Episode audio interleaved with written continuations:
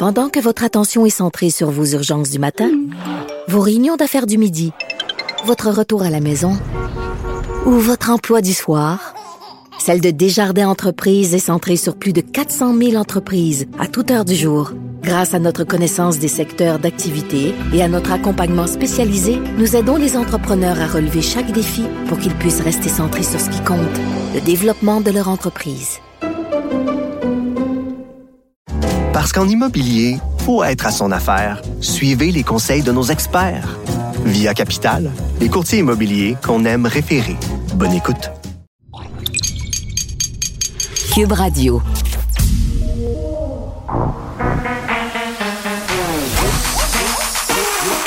Elle a une opinion sur tous les sujets. Pour elle, toutes les questions peuvent être posées. Geneviève Peterson. Cube, Radio. Salut tout le monde, bienvenue à l'émission. Est-ce que je vous dis bonne Saint-Valentin? Je ne sais pas, ça m'énerve me faire dire ça comme si c'était une fête euh, importante, mais en même temps, on passe la journée à la souligner et on ressent euh, d'ailleurs beaucoup de pression. J'écrivais ce matin sur les médias sociaux à ce sujet-là parce que, bon, je trouve que, outre le fait que cette fête-là a été inventée pour un peu venir colmater euh, le vide commercial qui subsiste après le temps des fêtes, on s'entend, le mois de février, c'est pas le temps où tu vas flouber du cash au magasin. Tu te remets encore de ton Noël. Les restaurants sont vides. Donc, vraiment, cette fête-là existe pour ça. Euh, mais ça, on le sait, c'est une idée reçue. Là. Je pense que tout le monde est au courant, puis après ça, on décide si on achète des choses ou pas. Puis ça fait toujours plaisir aussi de recevoir euh, euh, certains petits présents. Là, je vous servirai pas euh, hein, le truc éculé selon lequel ça devrait être la Saint-Valentin toute l'année. Non, moi, je, veux, je veux parler de la pression de performer l'amour. Performer l'amour et surtout performer la sexualité euh, tout le temps, mais particulièrement aujourd'hui. Et j'en glissais tantôt un petit mot euh, à Benoît pendant ma chronique. Euh, les couples qui s'assoient là s'en vont au resto et là il y a une pression pour avoir une relation sexuelle après puis que cette relation sexuelle là elle soit extraordinaire. Tu sais le oh mon Dieu c'est le soir de la Saint-Valentin, il faut là que ça soit absolument phénoménal et inoubliable. Et là je le sais là parce qu'il y a plusieurs femmes qui m'ont écrit des filles qui m'ont dit, ben moi, ce soir, je me sens obligée. Je me sens obligée de consentir à avoir un rapport sexuel euh, avec mon conjoint parce qu'il m'a acheté des fleurs, parce qu'il m'a amené au restaurant, euh, parce que si, parce que ça. Puis c'est pas une pression de la part du conjoint, là, je veux être claire. Euh, c'est une pression qui est ressentie par les madames de se plier justement au jeu de cette soirée-là. Et, les messieurs aussi, des messieurs qui m'ont écrit pour me dire, ben moi, je me sens obligé de faire un setup ultra romantique. Euh, sinon, je suis pas un bon chum. À chaque année, il faut se réinventer. Hey, on est-tu pogné dans des schémas rien qu'un peu? Moi, ça me fait halluciner à quel point on rentre dans le moule, à quel point on ressent le besoin de faire comme tout le monde, euh, puis à quel point aussi la Saint-Valentin, c'est une fête qui nous est présentée comme l'apologie des relations hommes-femmes. Là, c'est très, bon, je vais utiliser le gros mot en H, hétéronormatif. Euh, c'est très euh, genre aussi. Donc, on n'a pas vraiment de modèle ou de scénario là, pour les personnes euh, qui vivent autrement. On peut-tu se donner un break? Pour de vrai, là, se slacker la pression sociale, et faire ce qui nous tente à soi. Hein? Euh, si ça tente de faire un trip à trois, fais-en un. Je lisais euh, ce matin un article sur le libertinage qui est très populaire dans le Journal de Montréal. Donc, je pense que ça a la cote en ce moment, le mélangisme ou l'échangisme. D'ailleurs, moi, j'ai appris un truc absolument incroyable. Euh, ça a l'air que l'ananas, c'est le symbole des gens qui font du mélangisme ou de l'échangisme. Donc, si vous vous promenez à l'épicerie, quelqu'un son ananas à l'envers, ça là, c'est un message. je peux vous dire que j'ai déjà envoyé des messages sans m'en rendre compte. Donc voilà, si ça vous tente de faire du mélangisme, allez-y. Si ça vous tente de regarder un film ou une série télé, faites donc ça aussi. D'ailleurs, si vous ne l'avez pas vu, je vous suggère euh, Inventing Anna qui raconte l'histoire euh, d'Anna Delvey, qui est une jeune euh, fraudeuse, une jeune escroc qui a fait en fait la pluie le beau temps dans la haute société new-yorkaise il y a de ça quelques années. Le fait de la prison s'est fait passer pour une riche héritière allemande. Je vous dis, j'ai passé la journée d'hier à binge cette série-là euh, avec mon chum. Ça se passe sur Netflix. Malheureusement, c'est en anglais, mais qu'est-ce que vous voulez? C'est très, très bon. Euh, tu sais, puis le restaurant ce soir, c'est pas nécessaire. Ça vous tente d'y aller, allez-y. Ça vous tente de commenter du poulet? ça vous tente de la faire, la soirée romantique. C'est pas pour vous soumettre à une pression. Faites les dons. tu sais, pour vrai, faut arrêter de se mettre de la pression avec ça. faut arrêter de toujours vouloir être à la hauteur de tout. Garde, moi, aujourd'hui, j'ai mal au ventre. Qu'est-ce que tu veux, là? C'est ça. C'est ce moment du mois-là. Donc, je pense pas que je vais être la Valentine extraordinaire à soir, mais regarde, c'est ça. Le, vrai amour, là, ça devrait être ça. Donc, aimons-nous donc, comme ça nous tente. C'est plus facile à dire qu'à faire, euh, surtout aujourd'hui avec tout ce qu'on voit sur les médias sociaux, les images, euh, les, photos parfaites de Saint-Valentin. Donc, ça, c'était euh, la fin de la partie de cette fête qui, bon, pour laquelle j'ai plusieurs bémols. Évidemment, on va parler de sujets d'affaires publiques aujourd'hui, pas seulement de la Saint-Valentin. fin du passeport vaccinal qui est annoncé pour le 1er mars en Ontario. On devrait avoir une mise à jour sur le sujet demain au traditionnel point de presse du mardi. Et euh, qu'est-ce qu'il y en est aussi des mesures d'urgence? Là? Est-ce que, bon, Justin Trudeau, on est rendu où dans ce dossier-là? On va en parler avec Elsie et Marc-André. Et anniversaire cette semaine, puis c'est drôle, j'en parlais vendredi dans ma chronique. Je faisais allusion au printemps érable. Je disais, ah, j'ai amené mes enfants à un marché tapé dans des casseroles. Est-ce que c'est la même chose que les manifestants à Ottawa? ça fait dix ans le printemps érable, mine de rien. On dirait que c'était hier. J'ai ressorti des boulamites ma photo de moi. Ah ouais, le bras en l'air, toi chose, avec mon carré rouge. Je manifestais. C'était un moment de solidarité citoyenne absolument euh, galvanisant. Est-ce qu'il reste quelque chose de cet engagement politique-là? Catherine Dorion sera avec nous. Je sais que quand on pense à Printemps érable, on, parle beaucoup, on pense beaucoup à Gabriel Nadeau-Dubois, euh, Martine Desjardins, puis comment il s'appelait l'autre, là? Euh, ah, j'ai oublié son nom. Oui, les, merci, Carl Léo Bureau-Blouin. On pense à eux, mais Catherine Dorion qui était quand même euh, impliquée dans ce mouvement-là. Et évidemment, Super Bowl, c'est un passage obligé aujourd'hui à l'émission, mais peut-être on va l'aborder du point de vue sociologique. On va moins parler de la performance sportive. Je vous rappelle que ce sont les Rams qui l'ont emporté hier, euh, on va se pencher sur deux choses. Néanmoins, le geste du rappeur Eminem qui, durant le spectacle à mi-temps, a mis le genou au sol. Donc, on va en parler avec Fabrice Ville. Et un peu plus tard, avec Anaïs, je reviendrai sur l'histoire de Snoop Dogg. Parce que euh, Snoop Dogg, deux, trois jours avant le spectacle, a été euh, victime d'allégations, mais, plus loin que ça, il y a une plainte officielle contre lui. Il accusé de viol. Euh, c'est pas une petite accusation, c'est pas une accusation non plus qui a été faite anonymement sur un site de dénonciation. C'est une accusation sérieuse. C'est entre les mains de la police. Euh, comment ça se fait qu'il était quand même au spectacle du Super Bowl? Moi, je suis de ceux qui pensent qu'on aurait dû, au niveau de la NFL, envoyer un message clair, qu'on aurait dû le tasser en attendant. Pas le condamner d'avance, dire écoutez, là, oui, la présomption d'innocence, oui à tout ça, il se déroule cette enquête-là et par respect pour la présumée victime et pour les victimes d'agressions sexuelles, on va attendre de voir c'est quoi le verdict au bout de tout ça.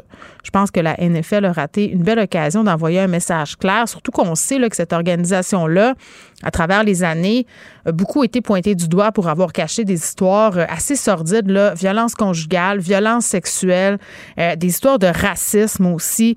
Euh, donc voilà, c'est donc des sujets qu'on va aborder à l'émission aujourd'hui. Et bien sûr, pour poursuivre dans cette idée de Saint-Valentin, on aura quelqu'un qui gagne sa vie en matchant du monde.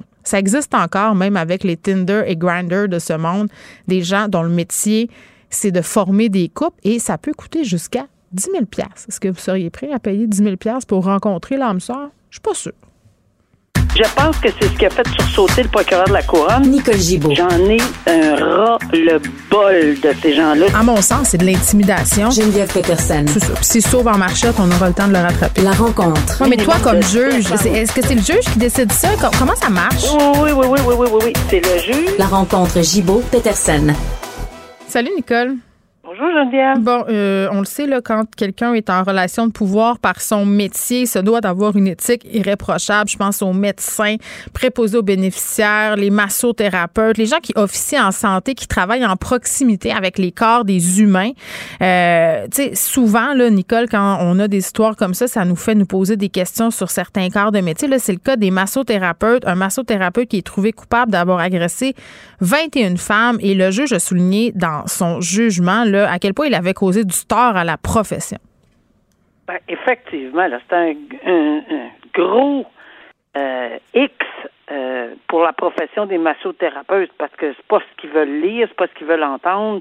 Euh, puis, tu sais, un cas, je dis pas qu'un cas c'est correct, mais quand ça frappe l'imaginaire de 21, 21 cas, ben, c'est là qu'on on commence à s'en parler. Pas moins de 19 à 21 cas de victimes qui étaient des clients de ce monsieur.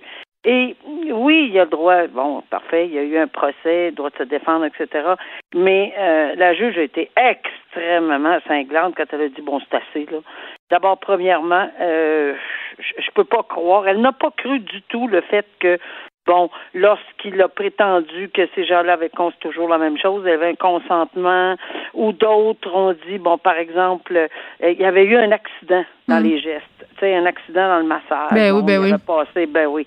Euh, et ensuite, euh, c'est parce que c'est, il, était probablement pas assez compétent comme massothérapeute pour. alors, il y a même quelqu'un qui aurait témoigné à cet effet-là, disant, mais c'est possible que des gestes soient comme. De toute façon, la juge n'a pas du tout cru euh, cette version. Ça lui appartient en vertu de l'ensemble de la preuve. Euh, et, et il a même dit que certaines personnes, certaines de ses victimes, c'est plus des victimes alléguées, là, c'est des victimes.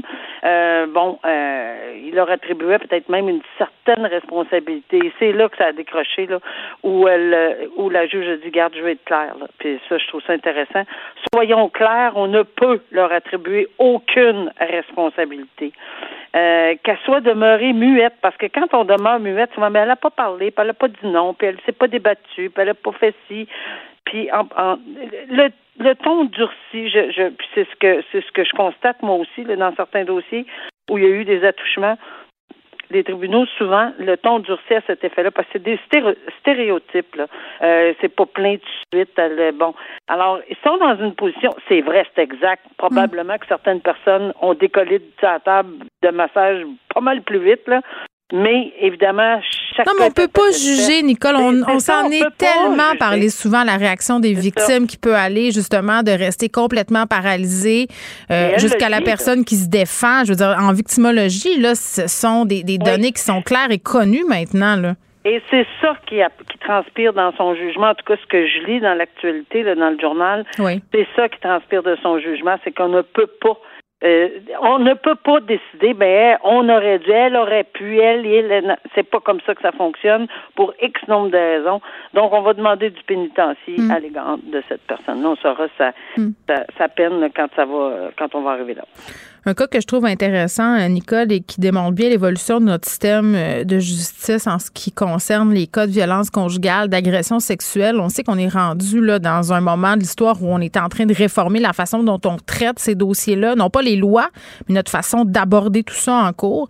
Euh, on a une victime de violence conjugale alléguée qui, en fait, euh, on s'est organisé parce que, euh, bon, le, présumé homme violent, l'agresseur, euh, se représente lui-même. Et là, on a dit, on va éviter que cette femme-là soit interrogée par son ex-conjoint parce, parce, que lui, justement, il va de se défendre seul.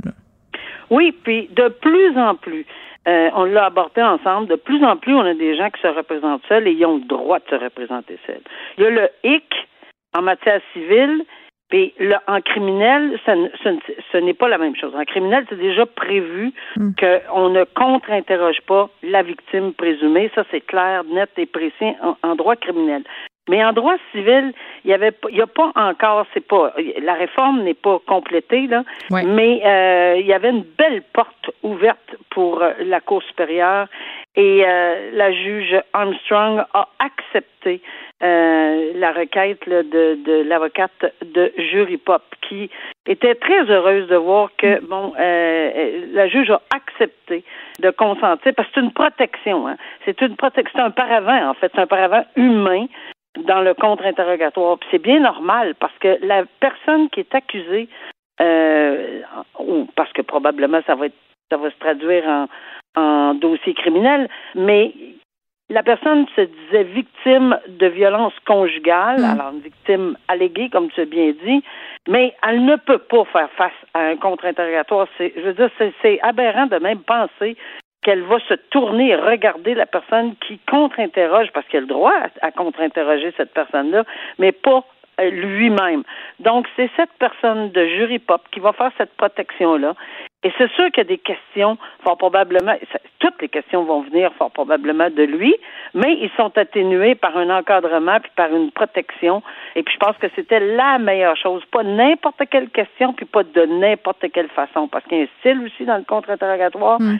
Puis évidemment, quand tu es ex-conjoint en matière de divorce et que tu es, probable, tu fais face à potentiellement une accusation euh, au niveau de violence conjugale, peut-être, ou enfin, c'est ce qui est allégué dans le, dans le dossier, ben là, euh, tu es en position, hmm. pas tellement en bonne position pour contre-interroger la personne en question. Je voyais. Alors, ça va être l'avocate qui va euh, s'en occuper. Puis ça, bravo. même si le projet de loi n'est pas vraiment en vigueur, là, parce que mais c'est un projet qui, on va y penser pour le projet de loi sur la réforme du droit de la famille. Oui, bien entendu. Je voyais hier la publication de notre collègue euh, Félix Séguin à propos de cette remorque de, qui a été volée, un camion semi-remorque euh, qui contenait des milliers d'armes à feu. Là. On parle de fusils de calibre 22. Ce sont des armes habituellement destinées pour la, euh, la chasse. Pardon, 3500 fusils. 6500 chargeurs. Euh, Nicole, moi, je me disais, mais comment ça se fait qu'on que c'était dans un endroit qui n'était pas gardé? On ne sait pas si les voleurs savaient quand même ce que cette, cette remorque-là contenait. Mais, mais eh, est-ce que si ça se ramasse justement sur le marché noir, quelles accusations possibles? Puis est-ce que, tout dépendant de la quantité, ça modifie euh, les conséquences? Ben, c'est sûr que les accusations sont différentes pour les voleurs, les receleurs, les acheteurs, les hmm. possesseurs. C'est vraiment tout prévu au Code criminel. Il y a beaucoup, beaucoup d'articles au Code criminel euh, relativement aux armes à feu. Euh, mais là, évidemment, on n'a pas de détails. Est-ce que c'est dans. Puis c'est vrai qu'on se questionne. C'est dans quel contexte, comment se fait que c'est pas plus sécurisé que ça, etc. Ça aussi, ça peut peut-être être envisagé. Euh, où c'était, dans quel endroit, surtout si on sait, ben, il y a quelqu'un qui savait le contenu de ça, là, euh, qui connaissait d'emblée le contenu, qu'il y a des milliers d'armes à feu. Le problème, c'est qu'on peut évidemment les tronquer, apparemment qu'on peut les, les, les, couper ou je sais pas trop quoi, là, et en faire le trafic. Et, mais ce que j'ai trouvé intéressant, c'est que je pense que les gens ou le ou les personnes qui ont euh, volé ce, ce, ce camion-là, mm-hmm pas sûr qu'ils savaient ce qu'il y avait dedans. Ben, c'est ça qu'on euh, dit. ça fait que euh, là, t'es pris avec. C'est pas facile à écouler si t'as pas de contact euh, là-dedans. Ben, c'est parce que t'es prêt avec un vol, t'es peut-être bien content, bien content pour eux d'avoir volé un camion, mais quand on ouvre et qu'on voit le chargement, qu'on fait Oh my God, qu'est-ce qu'on fait avec ça? Comment on mm. écoule ça? On peut pas juste euh, tu sais, j'étais ça dans, dans le fossé, là. Je, alors, on est prêt qu'une patate chaude, euh, où on se décide, puis on, on, on, fait un appel, puis on remet le tout, parce que ça aussi, ça s'est déjà vu. Regardez, il va être à tel endroit, puis on prend un pot d'escampette, puis ben, peut-être mm. qu'on trouvera jamais les gens, mais au moins d'essayer de retrouver les armes. Fait que je pense que ça va être un effort concerté, parce qu'on peut pas se permettre, aujourd'hui, d'avoir ce genre de d'armes. Puis oui, la quantité va influencer sur les gens. S'ils ne retournent pas ces armes-là volontairement, peut-être que ça se fait, mais pas sûr qu'ils vont le faire. Euh, à ce moment-là, oui, la quantité dans les facteurs, s'ils sont trouvés coupables les facteurs aggravants, c'est, énorme. Là. Je veux dire, c'est puis le danger que ça peut représenter pour le public. Alors, c'est, c'est vraiment le son sont directement à quatre pattes à terre là, quand on, se présente avec un dossier comme ça, où on a la preuve que c'est ces gens-là qui l'ont fait, puis qu'on, comme je dis, là, ceux qui l'achètent sont pas mieux, ceux qui le trafiquent, ceux qui disent ah ben je savais pas que c'était volé, mais qui vendent quelque chose pour quatre pièces et 95 euh, au-dessus d'une de, de, d'une bouteille de bière, c'est ça le recel, finalement. Alors il n'y a pas d'acheteur il n'y a pas de receleur, s'il n'y a pas de voleur. Oui, bon, et puis j'ai envie de te dire que s'il n'était pas au courant de ce que contenait cette remorque-là, c'est pas facile à écouler comme des manteaux, mettons. Non. Hein? Bon. Donc voilà. Merci, Nicole. À demain. À demain, au revoir. Pendant que votre attention est centrée sur vos urgences du matin, vos réunions d'affaires du midi, votre retour à la maison ou votre emploi du soir, celle de Desjardins Entreprises est centrée sur plus de 400 000 entreprises à toute heure du jour. Grâce à notre connaissance des secteurs d'activité et à notre accompagnement spécialisé, nous aidons les entrepreneurs à relever chaque défi pour qu'ils puissent rester centrés sur ce qui compte, le développement de leur entreprise. Parce qu'en immobilier, pour être à son affaire, suivez les conseils de nos experts. Via Capital, les courtiers immobiliers qu'on aime référer. Bonne écoute. Ici Ricardo. Et Émilie, marchand d'IGA. On a envie de vous inspirer à bien manger. À moins de 5 la portion. Suffit de repérer les produits valeurs sûres et de les cuisiner avec une de nos recettes. Les valeurs sûres, c'est bien pensé, hein? Bien sûr! Détails sur IGA.net. Joignez-vous à la discussion. Appelez ou textez le 187 Cube Radio. 1877 827 2346. Hello. Bon, c'est le moment Super Bowl. Hier, pour la première fois de l'existence, je n'ai pas écouté ce grand spectacle du sport euh, américain. Je rappelle que ce sont les Rams de Los Angeles qui ont battu les Bengals de Cincinnati 23 à 20. Moi, ce qui a attiré mon attention, c'est peut-être davantage euh, le côté sociologique de tout ça. Entre autres, euh, le geste du rappeur Eminem qui, durant le spectacle à mi-temps, a mis le genou par terre. Qu'est-ce que ça veut dire tout ça? Est-ce que c'était, bon, est-ce que c'était sa place de le faire aussi? Là? Ce sont des questions qui se posent ce matin on est avec Fabrice Ville, euh, qui est fondateur de l'organisme Pour Trois Points. Fabrice, salut.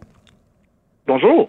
Bon, euh, euh, disclaimer, je ne l'ai pas vu, le spectacle La mi-temps, pour des raisons que j'ai évoquées sur les médias sociaux, entre autres la présence de Snoop Dogg qui me rendait mal à l'aise. Je vais revenir ça plus tard à l'émission avec Anaïs. Nous, on va se concentrer ensemble sur euh, le geste d'Eminem qui s'est agenouillé et là, euh, l'Internet s'est énervé. Il y a même un, hashtag qui a été créé, Eminem euh, Neil.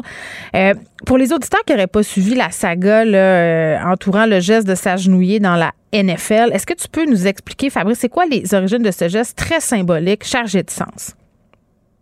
Alors, dans l'histoire récente, il faut comprendre que l'agenouillement dans la NFL euh, est, issu d'un geste qui a été posé par Colin Kaepernick, qui est un carrière des 49ers euh, de San Francisco, euh, à l'époque où il a posé le geste, et il l'a fait dans, dans un esprit de lutte contre le racisme systémique et contre la brutalité policière qui sévit aux États-Unis. L'enjeu, c'est que ça a soulevé toute une controverse, qui est même allé jusqu'au bureau du président, de l'ancien président Trump à mm. l'époque, parce que, en fait, plusieurs personnes jugeait que ce comportement-là était anti-américain. Et euh, Colin Kaepernick a payé le prix également, en fait, de cet euh, agenouillement-là. Mm. Aujourd'hui, il n'est plus un joueur de la NFL. Il n'a plus jamais joué, hein, depuis ce temps-là. C'est ça? Pardon? Il n'a plus jamais joué depuis, depuis 2007. Il n'a plus jamais joué. Il n'a plus jamais joué. Alors, autant, autant que de point de vue social, en mm. fait, euh, son courage pour nommer ces enjeux-là a été salué autant que de point de vue sportif, il n'a plus eu de chance de retrouver un, poste de, carrière dans la, NFL. Et donc, euh, et, ce geste-là, en fait, a généré plusieurs mouvements parce que dans la NFL, tout comme euh, dans d'autres sports, plusieurs euh, équipes, en fait, se sont mobilisées et ont porté le même geste. Hmm. Et il faut savoir que ça, ça date d'avant le décès de George Floyd, alors que les conversations sur le racisme étaient, disons, moins présentes dans l'actualité. Hmm. Et euh, euh, euh, aujourd'hui, en fait, c'est un geste qui est peut-être pas, je dirais pas tant reconnu, mais qui est, qui est quand même plus présent, mais qui, à l'époque de Colin Kaepernick, était moins présent. Et donc, on mm. peut dire que lui était un pionnier de ce geste-là. Oui, et bon, je pense que le geste d'Eminem a été bien accueilli globalement à, l'échelle planétaire. Toi, est-ce que ça t'a étonné de voir un artiste poser ce geste-là durant le spectacle? Ben, il y a différentes choses par rapport à mm. ça. Alors, premièrement, ce qui est intéressant dans les faits, c'est que c'est pas c'est pas tout à fait clair si Eminem posait le geste en évoquant le, symbole de Colin Kaepernick ou encore s'il le faisait en hommage à Tupac parce qu'au moment où il s'agenouillait, euh, il y a la mélodie d'une des chansons de Tupac, un rappeur qui est aujourd'hui décédé, qui jouait. Et donc, ça, c'est une des premières choses. Mais ça, c'est dit. Maintenant, si on, suppose que le geste a été fait en évoquant la lutte contre le racisme systémique et la brutalité policière, ce que je crois, moi, je suis, j'ai été de ceux qui ont vu le spectacle et qui étaient contents de voir Eminem euh, euh, euh, poser ce geste-là. Ce qu'il faut savoir, c'est que le, la, NFL comme ligue est une ligue qui est pointée du doigt à, plusieurs égards par rapport aux enjeux liés au racisme. Mm-hmm. ils n'ont pas encore fait amende morale à, à, Colin Kaepernick. Et donc, dans un spectacle où euh, le, on a plusieurs artistes hip-hop qui ont, dénoncé la brutalité policière dans plusieurs de leurs chansons. Mm. Ça me paraissait cohérent de voir un artiste comme Eminem s'agenouiller. Puis c'est pas banal aussi que ce soit un artiste blanc. qui, qui, qui a fait ça. Ça ne pas. Et moi, j'ai vu, j'ai vu des réactions des deux bords. Hein. J'ai vu des personnes se poser des questions à savoir pourquoi c'est l'artiste blanc qui, le faisait. Ben, c'est vrai. Et qui, et qui trouvait ça curieux. Euh, et moi, moi, personnellement, en fait, quand on parle de, de posture d'allié, je me dis, ben, quel autre geste euh, euh, peut en fait Mm. représenter plus au- autant le, le, le, le, le, le- la- le terme d'être un allié que d'être une personne blanche et qui utilise en Mm. fait sa tribune pour, pour porter un message important. Et moi, c'est sous cet angle-là que je l'ai vu. Oui, puis tantôt, tu évoquais la NFL, le fait justement qui n'est pas encore fait amende honorable, puis c'est reconnu comme étant quand même une organisation très secrète là, qui a balayé sous le tapis bien des affaires, notamment par rapport au racisme. Euh, là, la rumeur euh, qui veut là, que la NFL aurait interdit à Eminem de mettre le genou à terre, qu'Eminem l'aurait fait quand même. Lui, il a dit finalement que c'est pas vrai. Euh, on en est où par rapport à tout ça? Est-ce que c'est important? Ben, écoute, ben, ben, en fait, moi, ce que j'ai compris, c'est que ce geste-là n'aurait pas été interdit par, par rapport à la, euh, par la NFL. Ouais. Ceci dit, euh, il y a des rumeurs qui circulent comme quoi euh, certaines des paroles des chansons de Kendrick Lamar, qui, était un des rappeurs présents de Mm. Dr. Dre, qui dénonce la brutalité policière, a été euh, euh, Arrangé a un peu, euh, un euh, peu sens- ben? Ah, ben, ils ont organisé un peu les paroles. là. C'est- c'est- Ouais, oui, Ouais. Ou, que, ou que la NFL aurait souhaité que certaines paroles ne soient pas dites. Donc, ça, il y a quand même eu apparemment ces conversations-là. Puis des fois, bon, à ce station, on est vraiment au niveau des rumeurs. Euh, et même au-delà du spectacle, il faut savoir, ce qu'il faut savoir, c'est que la ligue en tant que telle est une ligue qui est, est pointée du doigt à plusieurs égards par rapport aux enjeux liés au racisme. Pas plus tard que Mhm. au mois, je pense que c'est même en début février ou à la fin janvier, il y a un coach noir de Ouais. la NFL euh, qui coachait pour les Dolphins de Miami, euh, M. Brian Flores, qui a déposé une, une, une poursuite contre la NFL et trois équipes euh, parce que deux de ces équipes auraient euh, eu des comportements apparemment discriminatoires au- au- Mm. en lien avec les embauches et les Dolphins de Miami qui l'ont congédié sont aussi visés parce que euh, euh, ils auraient eu plusieurs comportements qui peuvent être interprétés comme des, des comportements racistes. Mm. Et donc, cette question-là, en fait, est importante parce qu'il faut savoir que la NFL, c'est une ligue avec plus de 70% de joueurs noirs et il y a un seul coach noir dans la NFL. Il y a très peu de- d'employés Mm. au niveau des, des directions générales et encore moins au niveau euh, des propriétaires. Et donc, le, le, le, le- cette ligue-là, en fait, n'est pas sans reproche quand on parle d'enjeux liés au racisme. Non, puis les quarts arrière euh, sont souvent blancs aussi, en passant. Hein? Quand même. Ça, ça en, fait, ça, fait pas- ça- ça en- ça en fait partie. Et donc, suis pas surpris de voir que tout ça qu'on a vu hier, écoute, moi j'ai vu le spectacle et c'était c'était un spectacle intéressant à voir, un spectacle qui évoquait plusieurs. euh, Oui, c'était euh, nostalgie. C'était la nostalgie. 90. Ben oui, ben oui.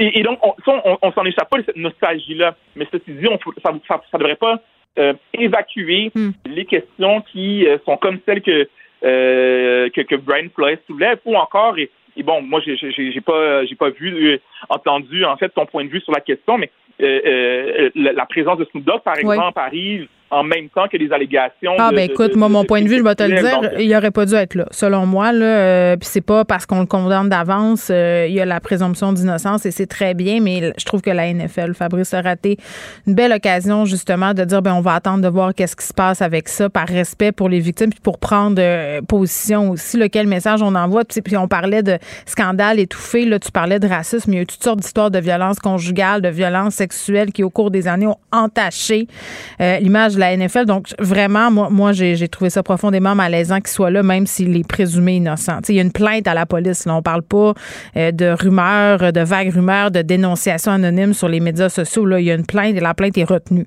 Donc, tu sais, je- Et même, et même que cette nouvelle-là, euh, elle, a- elle elle a- elle a circule. très peu circulé. Moi-même, j'en ai, je l'ai- très peu vu. Et Je même qu'on me rappelait ce matin Ouais. que Dr. Joe aussi, avant, avant Ouais, ouais. le- le- le- toute la foulée de MeToo, avait reconnu avoir été, euh, eu des comportements violents envers des femmes. Et donc, je, Ouais. je pense que ce que tu soulèves là sont des questions importantes. Oui, puis Snoop Dogg qui a dit que c'était une espèce de fille qui cherchait la gloire et l'argent. Là, je trouvais que ça ajoutait l'insulte à l'injure. Mais avant de te laisser partir, euh, Fabrice, Oui. moi j'avais une autre réflexion. J'ai vu beaucoup le commentaire euh, euh, comme quoi là, bon, c'est- c'était pas un spectacle familial hier, que le hip-hop c'est donc épouvantable, que ça fait la promotion de la misogynie, euh, de la consommation de drogue. Et Vanessa Destiné a fait un statut très intéressant euh, en parlant de notre rapidité à parler du hip-hop comme d'une culture qui glorifie tout ça. Puis elle fait le parallèle avec la musique rock, tu sais, sex, drug et rock and roll. Ça, on a l'air à trouver ça moins grave. C'est fou quand En fait, même. Je pense que c'est, je pense que certaines mœurs ont, ont évolué depuis l'époque d'un 50 Cent. Et donc, peut-être que oui, certaines choses qu'on a peut-être vues hier méritent d'être questionnées. Moi, j'en, ai- j'en prends pas offense, mais je partage l'opinion de Vanessa Destinée, c'est-à-dire que euh, on est parfois très rapide à pointer du doigt la culture hip-hop, le rap, Hmm. euh, pour des, des, des, des, comportements, des pratiques, des habitudes qui sont présentes dans, dans un ensemble d'autres styles musicaux, mais qu'on va peut-être moins dénoncer. Donc, euh, Hey. je pense que le, le- on trouve que le hip-hop, le hip-hop parfois un peu le dos un peu trop large par rapport à des jugements qu'on peut avoir euh, sur euh, les mœurs sociétales. Écoute, je parlais avec euh, des gens de l'équipe avant l'émission de ceci, justement, puis j'évoquais le, le clip Don't Cry de Guns N' Roses où euh, Slash, le guitariste du groupe, se chicane avec sa copine en auto et sa façon de résoudre ce conflit-là, c'est de se garrocher dans une falaise en char. Les entraînant tous les deux dans la mort. Tout ça est tout à fait sain, Fabrice. Tu sais, je veux dire, c'est pas juste le hip-hop euh, qui fait la promotion de la violence envers les femmes et tout ça. Donc, je pense qu'on aurait tous intérêt à se regarder le nombril. On évolue tous aussi, tout le monde. Tu l'as dit, là, c'était pas la même époque non plus. Mais je trouve que c'est vrai, parfois, on a tendance à. Hein, le hip-hop a le dos large. Fabrice, toujours très Exact. intéressant de discuter avec toi. Bye bye. Bye bye. Pour elle, une question sans réponse n'est pas une réponse. Geneviève Peterson. Cube Radio. Oh, Carl, c'est vrai ce que tu dis. On continue de parler de Don't Cry. C'est vrai que le, le message essentiel de cette chanson-là, c'est je te dompe, puis ça va, ça va être correct. Mais pleure C'est- pas, s'il vous plaît. Ouais, faut On pourrait passer une dernière belle Ouais. nuit ensemble Faudrait avant pas me- que tu sacs ton camp Faudrait demain. pas me sentir mal. Ben non. Un grand gentleman, euh, Axel Roses. Et là là, qui a été aussi euh, impliqué dans plusieurs histoires de violence conjugale. C'est quand on connaît la nature de Ah, sa ben relation avec Stephanie Seymour, c'est la, la, la femme qu'on peut apercevoir notamment dans, dans, dans le vidéoclip November Rain, c'est qu'on regardait. Écoute, moi je voulais tellement sa robe de mariée, vidéoclip. sa petite robe courte et tout ça. Il abattait, il abattait solide. Puis, écoute, euh, pour la petite histoire aussi, Oui. on sait que la, rivalité entre Kurt Cobain et Axel Roses était immense et ça partait d'une rencontre entre les deux dans une euh, en backstage d'un d'un grand gala. Et là, Courtney Love était très vocal, on le sait, donc euh, haranguait euh, Axel Roses Oui. et il, il avait dit euh, à Kurt Cobain, écoute, euh, contrôle ta femme. Et euh, depuis ce temps-là, puis là, Kurt Cobain avait dit à sa femme, ouais, bitch, euh, ferme-toi, tu sais, en niaisant, évidemment. Alors, euh, voilà. Euh, non, le rock n'est pas exempt de, de commentaires De comme ça. Et de misogynie. Ah ben non, Hein? ben non. Disons ça comme le- ça. le glam Crue. metal, Ben là, girls, girls, girls, welcome to the jungle. le gars. ben, c'est Ouais, ça, ouais.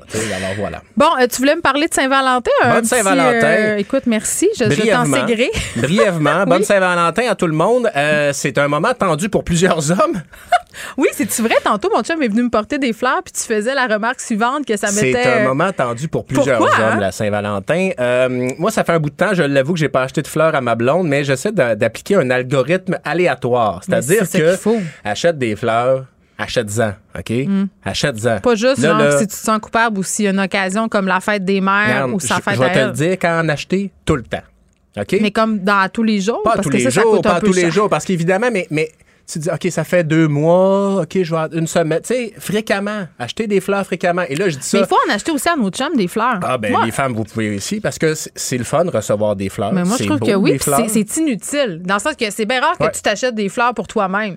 Ce n'est malheureusement pas éco-responsable. euh, par contre, ben là, on y reviendra. Oh non, arrête, non, non, c'est ça. Les, encore les- plus les ma roses, euh, la production de roses, ça se fait en Équateur dans des conditions euh, Ah, là, une autre affaire. pas éco-responsable. On Mais bref, mais achetez-en. Euh, c'est ce que je voulais dire. Bonne Saint-Valentin. Et je voulais aussi faire un aparté parce que je me rappelle de cette époque où j'étais seul Oui. et que je regardais les couples qui marchaient main dans la main en étant jaloux.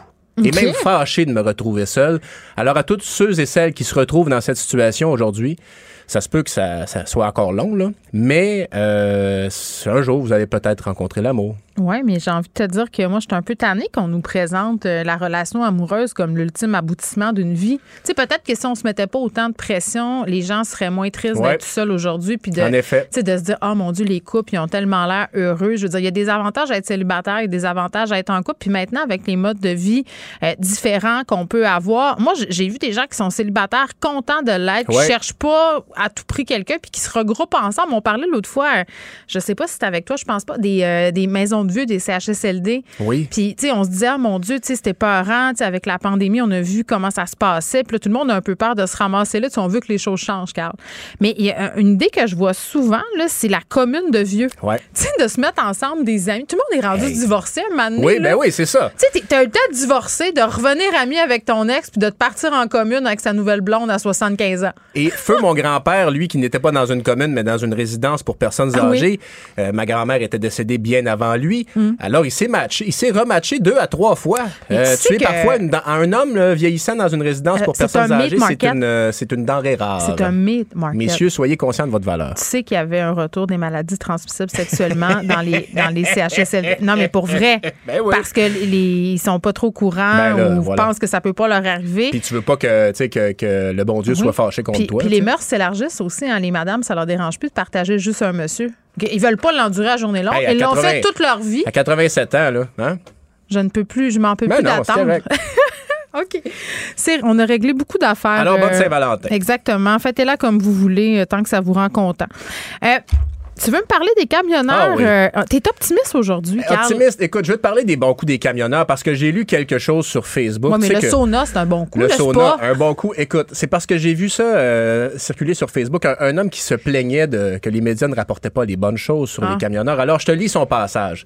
Des camionneurs qui déneigent les rues avec leurs pelles, des citoyens qui étendent du sel à la poche, des policiers qui jasent avec nous, des boys qui jouent au hockey, des enfants qui jouent avec le les modules que les gens ont apportés, des kiosques de bouffe et de café gratuits, des gens avec le sourire, aucune chicane, aucun cassage, aucun conflit. C'est ça que j'ai vu aujourd'hui après 4 heures de marche dans le centre-ville d'Ottawa. Mais ça, les médias n'en parlent pas. Hey, c'est bon. On a-tu la... Bon. Charlie, on a-tu du violon? J'aimerais ça que tu me fasses jouer Ouais, du ça. violon.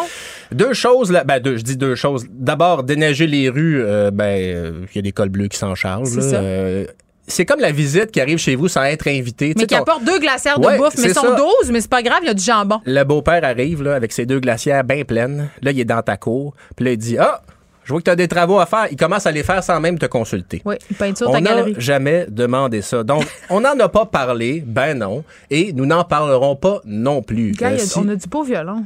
C'est-tu beau? Alors, Ils sont fins, hein? si vous voulez qu'on parle de vos bonnes actions, Oui. il y en a plein d'autres. Allez creuser un trou, un puits dans les communautés autochtones qui sont pas approvisionnées en eau potable. Hmm. Vous pouvez également vous faire vacciner.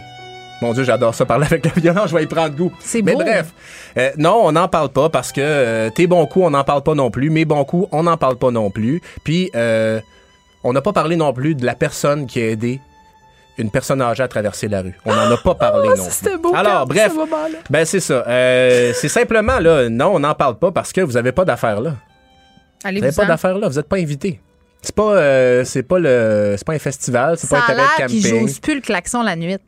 T- J'espère bien. C'est donc-tu des bonnes J'espère personnes? bien. Alors voilà, c'était euh, ce que je voulais dire par rapport à ça. Euh, je, je comprends, je comprends la déception quand ces bons coups ne sont pas euh, ne sont pas salués, mais moi je vous garantis une chose quand vous allez partir, on va en parler. On va célébrer. C'est sûr On qu'on va en mettre un- parler. on va mettre un rigodon. Voilà. Euh, ce matin, j'ai eu une très mauvaise surprise, Ouais. Carl. Puis c'était pas le bouquet de fleurs de mon chum, Ben c'était ma facture d'essence. Je suis allée faire le plein. Oui. Là, euh, mettons, j'étais en train de me. Ouais, là, je me questionne. Je me dis peut-être que la voiture électrique, finalement, euh, ça va être plus tôt que tard. Moi, je suis devenu un radical n'ayant plus de voiture moi-même et euh, l'essence pourrait passer à 2 dollars le litre bientôt si un conflit éclatait en Ukraine. Ce que je veux vous dire, attachez-vous, ça ne fait que commencer d'abord. Euh, et la voiture à essence, c'est une mauvaise idée qui persiste dans le temps. Une mauvaise idée, on ne trans- transforme pas ça en bonne idée en persistant. On s'entend? C'est Einstein qui disait que toujours tenter la même chose, euh, c'est un peu ça, la- sans- en espérant un résultat différent, c'est ça la folie. Ouais. Alors, euh, j'invite tout le monde, vendez-la votre auto, achetez une voiture qui Mais là, consomme moins. personne n'en veut notre auto à gaz. ça. C'est pas vrai. Non, il y a encore plein de gens qui veulent en Mais acheter. moi, mon seul argument pour avoir une voiture à essence est tombé cette année. Tu sais, c'est lequel? La, la, la portée, la- la- l'autonomie. Oui, parce que ma mère habitait au lac Saint-Jean. Ouais. Puis je me disais, hey, no way qu'avec les trois en arrière, mes enfants, je parle, là, je vais arrêter à l'étape. Euh, Ben, non, mais c'est que ça. Moi, j'ai j'ai fait une bêtise euh, avec euh, ma blonde. Là. Je suis Ouais. monté à Québec avec une Leaf électrique. OK? OK. J'ai- Ça a été long, ça a pris 5 heures. OK? C'était vraiment pas une bonne idée, je l'admets. Mais attends, euh, je- pour, Il y pourquoi avait juste pris 200 cinq- kilomètres Ah, d'autonomie. Fait que Fait c'était c'est parce vraiment- qu'il a fallu que tu arrêtes c'est ça, à peu recharger. près. euh, prendre, Ouais, mais si un hybride, c'est pas pire. Mais avec une voiture avec plus d'autonomie, Ouais. ce que j'ai trouvé par contre à travers ce long trajet-là, c'est que tu vas arrêter de mettre de l'essence. Il y a quelque chose de, de bien aussi pour l'esprit de juste arrêter un petit 15-20 Oui, minutes. mais là, c'est parce que t'as pas d'enfants en arrière Non, j'ai pas d'enfant. Je sais, mais c'est juste que je dis, concevons les trajets d'une autre manière. T'arrêtes à l'étape. Là, tu vas pas arrêter à l'étape 5 minutes à la course, mettre du gaz, Ben, repartir. surtout depuis qu'ils vendent les produits de chez Georges. Ben voilà, mais, mais tu Excuse-moi, sais, je veux dire, OK, on va arrêter une demi-heure là, on va prendre le temps de manger comme faut, on va s'arrêter, on va se délier les jambes, on va s'aérer l'esprit, puis pendant ce temps-là, Ouais, l'auto mais- va charger. Mais Non. bref, Je moi, ça, ça, cet argument-là, pour moi, ça, je veux dire, euh, et moi, je veux de l'efficacité, j'ai pas le temps, j'ai j'ai pas Ben- le temps, mais, mais ma mère est déménagée dans le coin de Québec. Et là, et là, c'est plus vrai. Euh, L'autonomie se développe. euh, Il y a de plus en plus de modèles qui sont plus abordables. C'est c'est parce que c'est ça aussi, à un moment donné. C'est si tu veux pas une petite, petite voiture qui contient peu puis qui a beaucoup d'autonomie, Ouais. je veux dire, ça devient. euh, c'est assez rébarbatif le prix là. Puis quand les subventions gouvernementales vont être parce que ça pourra pas durer toujours là, surtout avec 2030 Ouais, ben, là, écoute, ils pourront pas subventionner tout le monde. Mais, mon point, c'est qu'on ne paie pas le juste coût, le coût réel de nos Ah, ben non, transports à on l'heure actuelle. On, on ne paie pas le juste coût écologique, ni même le ju- juste coût financier. Et là, je veux dire quelque chose de gros, 2 le litre, faites-le monter encore. Non, je taille. Je vais payer mon beurre plus cher, je le sais, Non, je mais, taille. mais je vais marcher. Va-t'en. Bye! Pendant que votre attention est centrée sur vos urgences du matin, vos réunions d'affaires du midi, votre retour à la maison ou votre emploi du soir, celle de Desjardins Entreprises est centrée sur plus de 400 000 entreprises à toute heure du jour. Grâce à notre connaissance des secteurs d'activité et à notre accompagnement spécialisé, nous aidons les entrepreneurs à relever chaque défi pour qu'ils puissent rester centrés sur ce qui compte, le développement de leur entreprise. Parce qu'en immobilier, faut être à son affaire. Suivez les conseils de nos experts. Via Capital, les courtiers immobiliers qu'on aime référer. Bonne écoute. Ici Ricardo. Et Émilie, marchand d'IGA. On a envie de vous inspirer à bien manger. À moins de 5 la portion. Suffit de repérer les produits valeurs sûres et de les cuisiner avec une de nos recettes. Les valeurs sûres, c'est bien pensé, hein? Bien sûr! Détails sur IGA.net. Vous écoutez Geneviève Peterson. Cube Radio. Cube Radio. Les rencontres de l'heure. Elsie Lefebvre et Marc-André Leclerc. La rencontre, Lefebvre, Leclerc. Elsie Marc-André, salut. Allô? Eh, puisque Mme Catherine Dorion ne nous a pas fait la grâce de sa présence, j'ai envie de vous lancer sur le printemps érable. Y avez-vous participé? Quel souvenir euh, en gardez-vous? Elsie, on commence par toi. Ben oui, donc moi j'ai participé euh, à toutes les étapes, là, donc aux manifestations pacifiques. J'étais pas là à minuit là, quand ça déraillait, mais sinon sur le principe, donc euh, les, les frais de scolarité, l'accès, euh, l'accessibilité aux études. euh, moi j'ai milité là, pour ça là, depuis euh, que je suis au cégep, à l'université. Donc euh, ça a été une grève marquante. euh, pour une génération, je dirais, ça a été un Mm. éveil politique. C'est vrai, hein? Donc, euh, Vraiment. Donc, euh, il y a toute une génération de jeunes qui se sont politisés, qui ont vu qu'ils pouvaient faire une différence, d'autant plus que euh, ben, la mobilisation, lorsque le gouvernement Charest a été renversé ultimement, puis on peut dire que la grève étudiante, les carrés rouges, ça a été un élément marquant là, du mandat, euh, du dernier mandat de Jean Charest. Euh, Pauline Marois, lorsqu'elle était à au pouvoir, donc est revenue en arrière sur cette euh, hausse des frais de scolarité. Mm. Donc, il y a eu un gain réel à cette mobilisation. Donc, c'était vraiment beau. Moi, mon frère était à l'UQAM, puis il faisait partie là, de ceux qui imprimaient là, les affiches. Euh, bref, ça a été pour lui, là, il est un peu plus jeune que moi, ça a été pour lui vraiment toute une aventure et euh, Hmm. euh, très déterminant dans son parcours. Euh, J'ai des affiches chez moi. Euh, bref, je, je trouve que c'est un beau moment politique de notre histoire euh, contemporaine. Marc-André, est-ce que. T'étais-tu carré rouge ou carré vert, toi? Euh, j'étais plus carré vert que carré rouge. Euh, j'étais spectateur de ça parce que j'étais déjà rendu à Ottawa. Je travaillais Oui. sur la colline à Ottawa, fait qu'on on n'était pas mélangés dans ces dans ces dossiers-là. Oui. Euh, mais c'est sûr que ça, ça a accaparé beaucoup euh, de temps, d'énergie, et Elsie a raison comment ça l'a marqué là, Mm. euh, cette fin de mandat-là pour, pour, pour Jean Charest. Euh, mais c'est sûr que mon petit côté en moi, euh, j'étais un peu plus carré vert que. Mais euh, Jean Charest, quand même, qui est sorti de son mutisme par rapport à la crise étudiante, avait jamais plus vraiment abordé la question depuis 2012 en disant, puis je le trouvais quand même assez baveux de dire ça ces derniers jours, que finalement, quand on regardait ça avec le recul, ce qu'on est aujourd'hui au niveau du coût des études est pas tellement éloigné de ce qu'il proposait, là, Elsie. Ah ben là c'est ça, c'est de refaire un peu l'histoire, Oui. là, de dire ça aujourd'hui, je pense, parce que on sait pas justement, euh, toutes ces années plus tard, si on avait poursuivi dans cette tangente, parce qu'on en serait aujourd'hui. Donc euh, là-dessus, non. Puis tu sais, il faut se rappeler à quel point ça a été difficile. là. Il y avait la ministre Courchaine, il y avait Lynn Beauchamp aussi qui sont passés par là. Euh, pour son gouvernement, ça a été une grosse épreuve et, et la solidarité aussi que je retiens, parce que oui, les étudiants se sont mobilisés. Moi, j'étais plus à l'université à ce moment-là, mais les familles aussi se sont mobilisées euh, tu sais, dans les quartiers. Donc, Les il y avait les casseroles. rassemblements aussi, les casseroles. Oui. Moi, j'avais des bébés, on allait tourner au coin euh, Villeray-Saint-Denis. Puis, tu sais, donc, euh, c'était un mouvement de société qui était plus fort encore que Oui. seulement les, euh, les frais étudiants. Donc, euh, Oui. euh, C'était ouais, euh, c'était un grand moment aussi dans la carrière de Richard Martineau. Il a fait, puis j'entendais euh, dire Ah ça oui. à, à Benoît, son fameux tweet « La belle vie Ah ouais. qui, s- qui le Exact. suit encore aujourd'hui, hein, par ailleurs. C'est quand même... Un- il l'a dit lui-même, ce tweet-là a changé sa vie, Marc-André. Wow, ouais, mais c'est là qu'on voit, hein, 140 caractères, qu'est-ce que tu veux faire dans la vie Oui, faisait euh, référence aux étudiants qui, fait- qui buvaient de la sangria sur une terrasse très chère. Je pense que c'était à Outremont. Donc voilà, euh, je pense que c'était un bel éveil politique. Puis je disais tantôt, euh, pendant que je parle à Brest sur le sujet, que moi j'étais euh, de ceux qui militaient avec un carré rouge. Mais tu sais, les, les opinions politiques évoluent. Puis quand t'es jeune, t'es idéaliste. Puis c'est ça qui est beau aussi. Tu sais, je dis, je sais pas si aujourd'hui j'aurais la même ferveur, mais euh, il y avait quelque chose de, de, de galvanisant dans, dans, dans ce qui s'est passé dans les rues à Montréal. Il y avait beaucoup de monde. Puis là, évidemment, il y a eu des dérapages aussi. Puis j'entendais des gens faire des rapprochements entre ce qui se passe à Ottawa euh, versus les mouvements étudiants. Là, c'est sans commune mesure.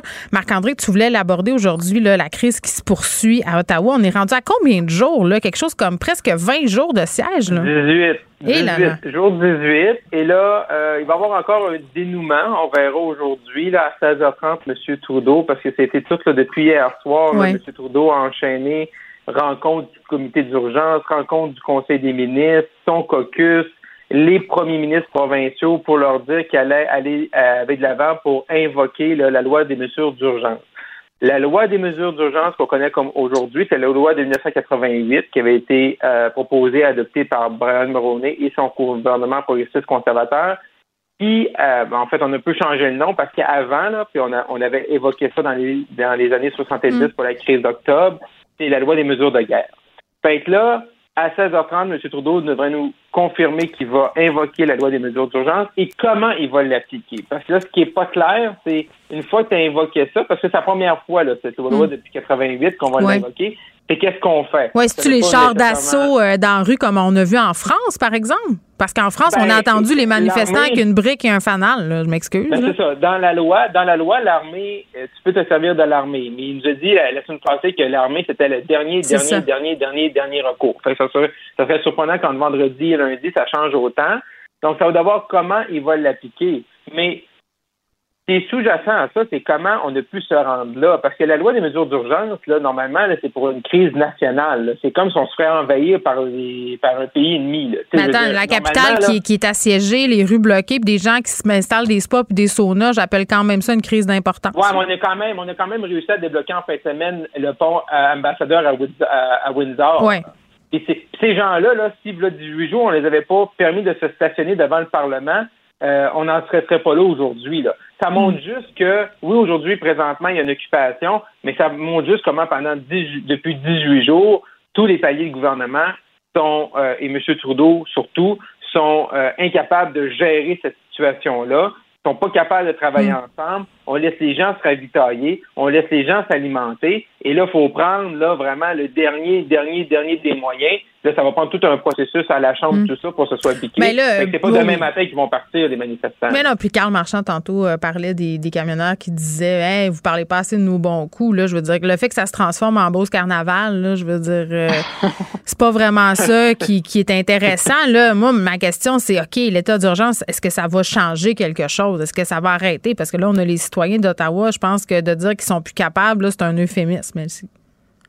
Ben, c'est ça, effectivement. Marc-André a bien résumé euh, la situation. Donc, euh, est-ce que ça va donner des pouvoirs supplémentaires? Hmm. Euh, est-ce que, tu sais, dans le fond, c'est les juridictions aussi. C'est de dire, OK, dorénavant, tout le périmètre, là, on peut s'en occuper, puis il n'y a plus de chevauchement entre euh, le municipal, le provincial, le fédéral. Et donc, il y a une action concertée avec le leadership, on présume du fédéral. Donc là, on Mhm. va avoir plus de détails, mais comme Marc-André le disait, il y a quand même euh, l'état d'urgence en Ontario qui a été euh, déployé. Donc, euh, comment ça va chevaucher? En tout cas, ça va être très intéressant de voir euh, M. Trudeau parce que Ouais, mais on n'aura pas Trudeau, effectivement là- les chars d'assaut. là. Wow, puis Ouais, Justin. Trudeau qui, qui perd des plumes dans l'opération, là. Je, je sais pas comment il va faire pour renverser la vapeur, là, mais ça a vraiment pas contribué à améliorer son image de marque, disons Non. ça de. C'est sûr. Mais en Ah, même temps, sais, on est au attends. début du mandat. Mais vas-y, oui, Marc-André. Oui, oui, mais c'est ça. Aussi, à 16h30, ça prend, ça prend après ça. C'est un coup, une, une fois que tu t'es donné, là, Ouais. ce pouvoir-là, l'outil, ben, c'est quoi, co- comment il va l'utiliser? Est-ce qu'il met un ultimatum? Est-ce qu'il dit c'est mercredi matin, 8 heures? Sinon, euh, on, on, on s'en occupe. Et comme elle disait, là, ce que ça va permettre aussi, probablement, c'est ça que M. Trudeau, faut qu'il explique à tout le monde parce qu'on l'a jamais pris, cette loi-là. On on l'a jamais utilisée depuis 88 depuis qu'on l'a mis en place, c'est de dire, ben, OK, mais exemple, la GRC aurait le pouvoir d'arrêter les gens ou aurait les pouvoirs comme, comme la, la- la police municipale d'Ottawa, par exemple. On pourrait peut-être demander de l'armée, mais peut-être juste pour surveiller les infrastructures essentielles, comme les frontières, comme les ponts, par exemple. C'est c'est ça qu'il faut savoir. Là. Une fois, une fois que tu as dit ça, puis une fois qu'il faut que tu fasses là, toute la poutine administrative au Parlement, autant à la Chambre des communes qu'au Sénat, c'est comment sur le terrain, là, les gens vont voir une différence pour ceux qui vivent, mettons, au centre-ville d'Ottawa. Bon, on se parle euh, de Marie-Victorin, élection partielle, bien évidemment. Là, c'est, drôle parce que tous les yeux sont rivés euh, vers Marie-Victorin, là, elle-ci.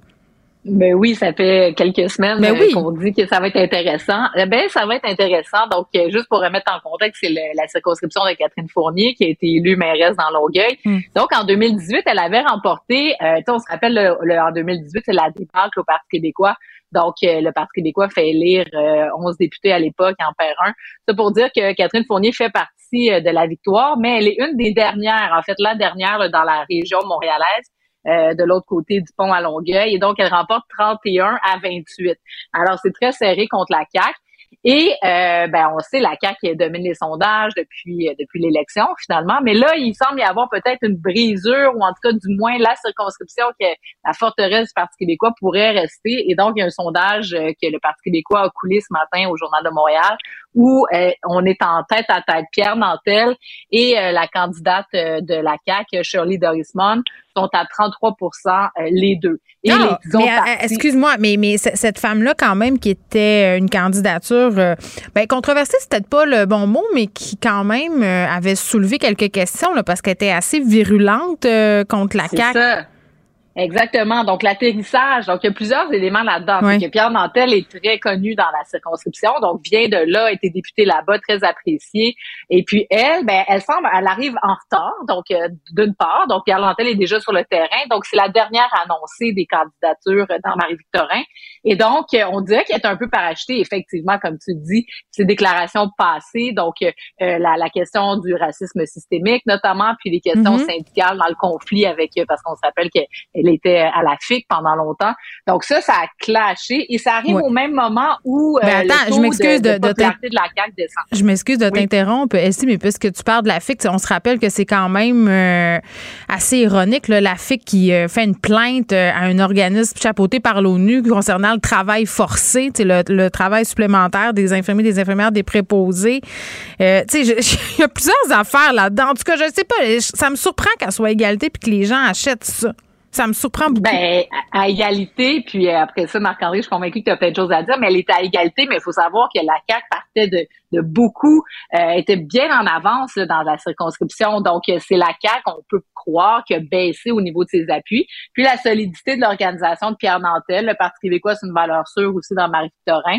Donc, les deux alliés ensemble, ça fait que la lutte est très serrée. Puis jusqu'à la fin, Mm. moi, je prédis euh, en, ce- en cette journée aujourd'hui que Pierre Nantel pourrait bien l'emporter. Puis euh, si on se, on se remet là, plusieurs mois euh, dans le passé, euh, on n'aurait pas prédit ça du tout, du tout, du tout. Là. Donc, euh, une lueur d'espoir Parti québécois. Oui, mais fait surprenant, Anne Casabonne qui clenche Martine Ouellette, quand même.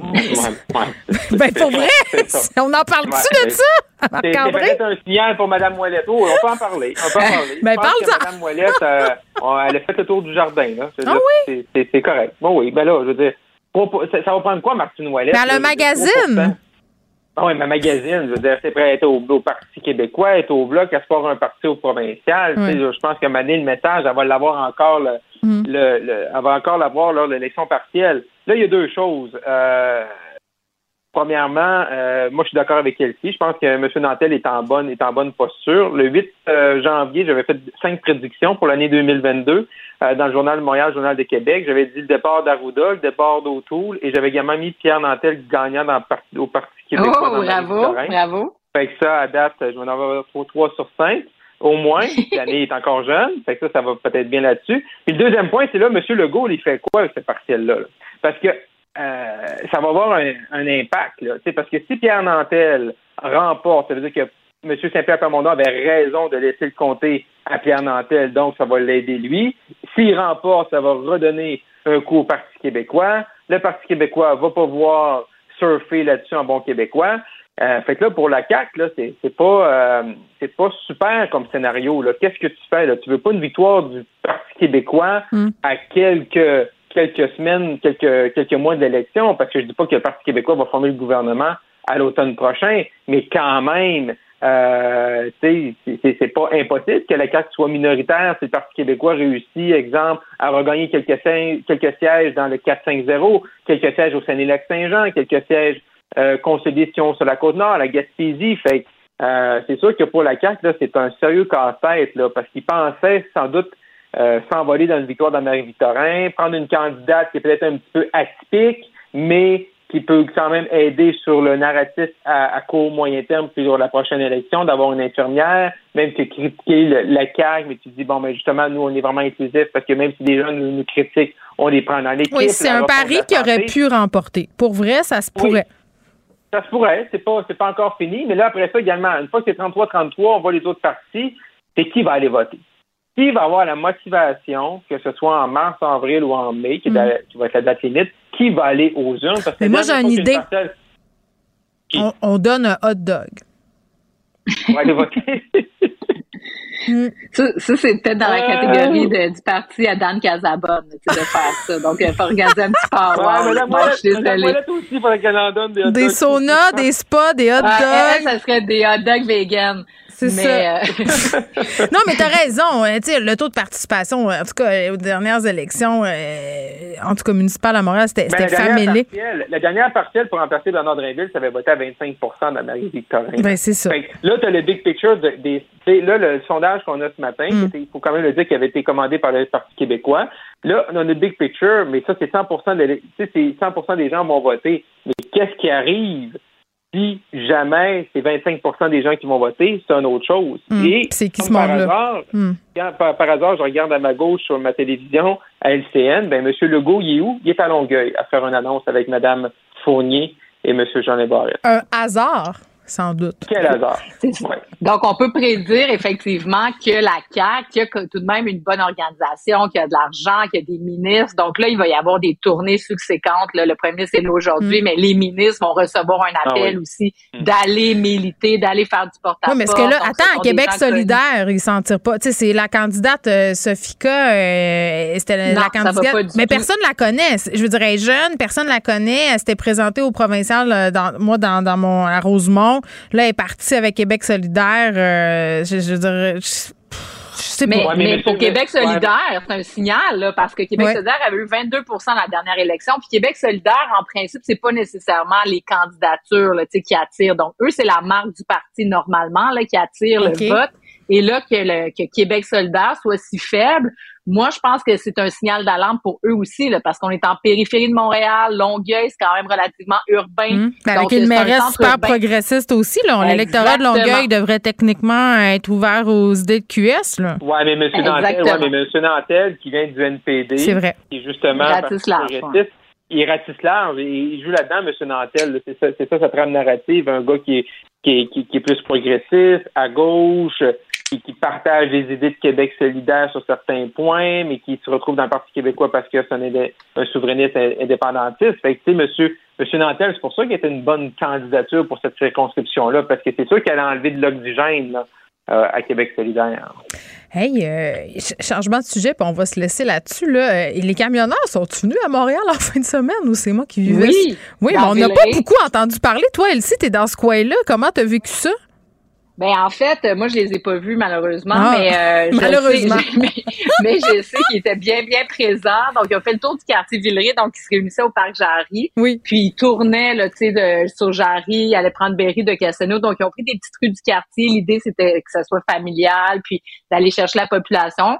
Moi de ce que j'en ai euh, su, c'est que euh, ça a été euh, bien. Donc il n'y a pas eu de débordement puis euh, que les manifestants étaient satisfaits. Ensuite, on les invitait à aller manifester, re- rejoindre le convoi vers Ottawa. Donc, Ouais. il n'y avait pas ouais. d'indication. Vu? Ben, c'est ça. Ben là, Ouais. on se demande pourquoi ils manifestent encore. Là, demain, on, bon, on sait que le passeport vaccinal, c'est la fin à compter du 1er mars en Ontario. Là. On devrait avoir euh, une mise à jour de ce qui va, euh, qui va passer par chez nous euh, demain au point de presse. Là, Tu sais, on se demande euh, pourquoi ils roulent encore, les camionneurs. Là. C'est rendu Puis là, moi, là. je me suis demandé pourquoi ils sont pas allés, la- le, le bureau de circonscription de Justin Trudeau est dans Villeray. Donc, je me suis demandé pourquoi Ben oui. ils n'ont pas été devant son bureau, mais non. Ils Donc, savent ils pas ont c'est où. en Non, mais c'est- en fait, en fait, c'est parce que c'est le, le happening il est à Ottawa. Tu sais, on a vu des gens avec des saunas, des spas. Fait que là, là, tu sais, les- gens veulent profiter de ça. là. Mm, Beauce carnaval, je l'ai dit. Achetez vos tickets. Ouais. OK, à demain. À demain. Geneviève Peterson. Une animatrice pas comme les autres. Cube Radio. Lundi, on est avec Sylvain Dancause qui enseigne les maths, la science au secondaire, qui blogue au Journal de Montréal. Sylvain, salut.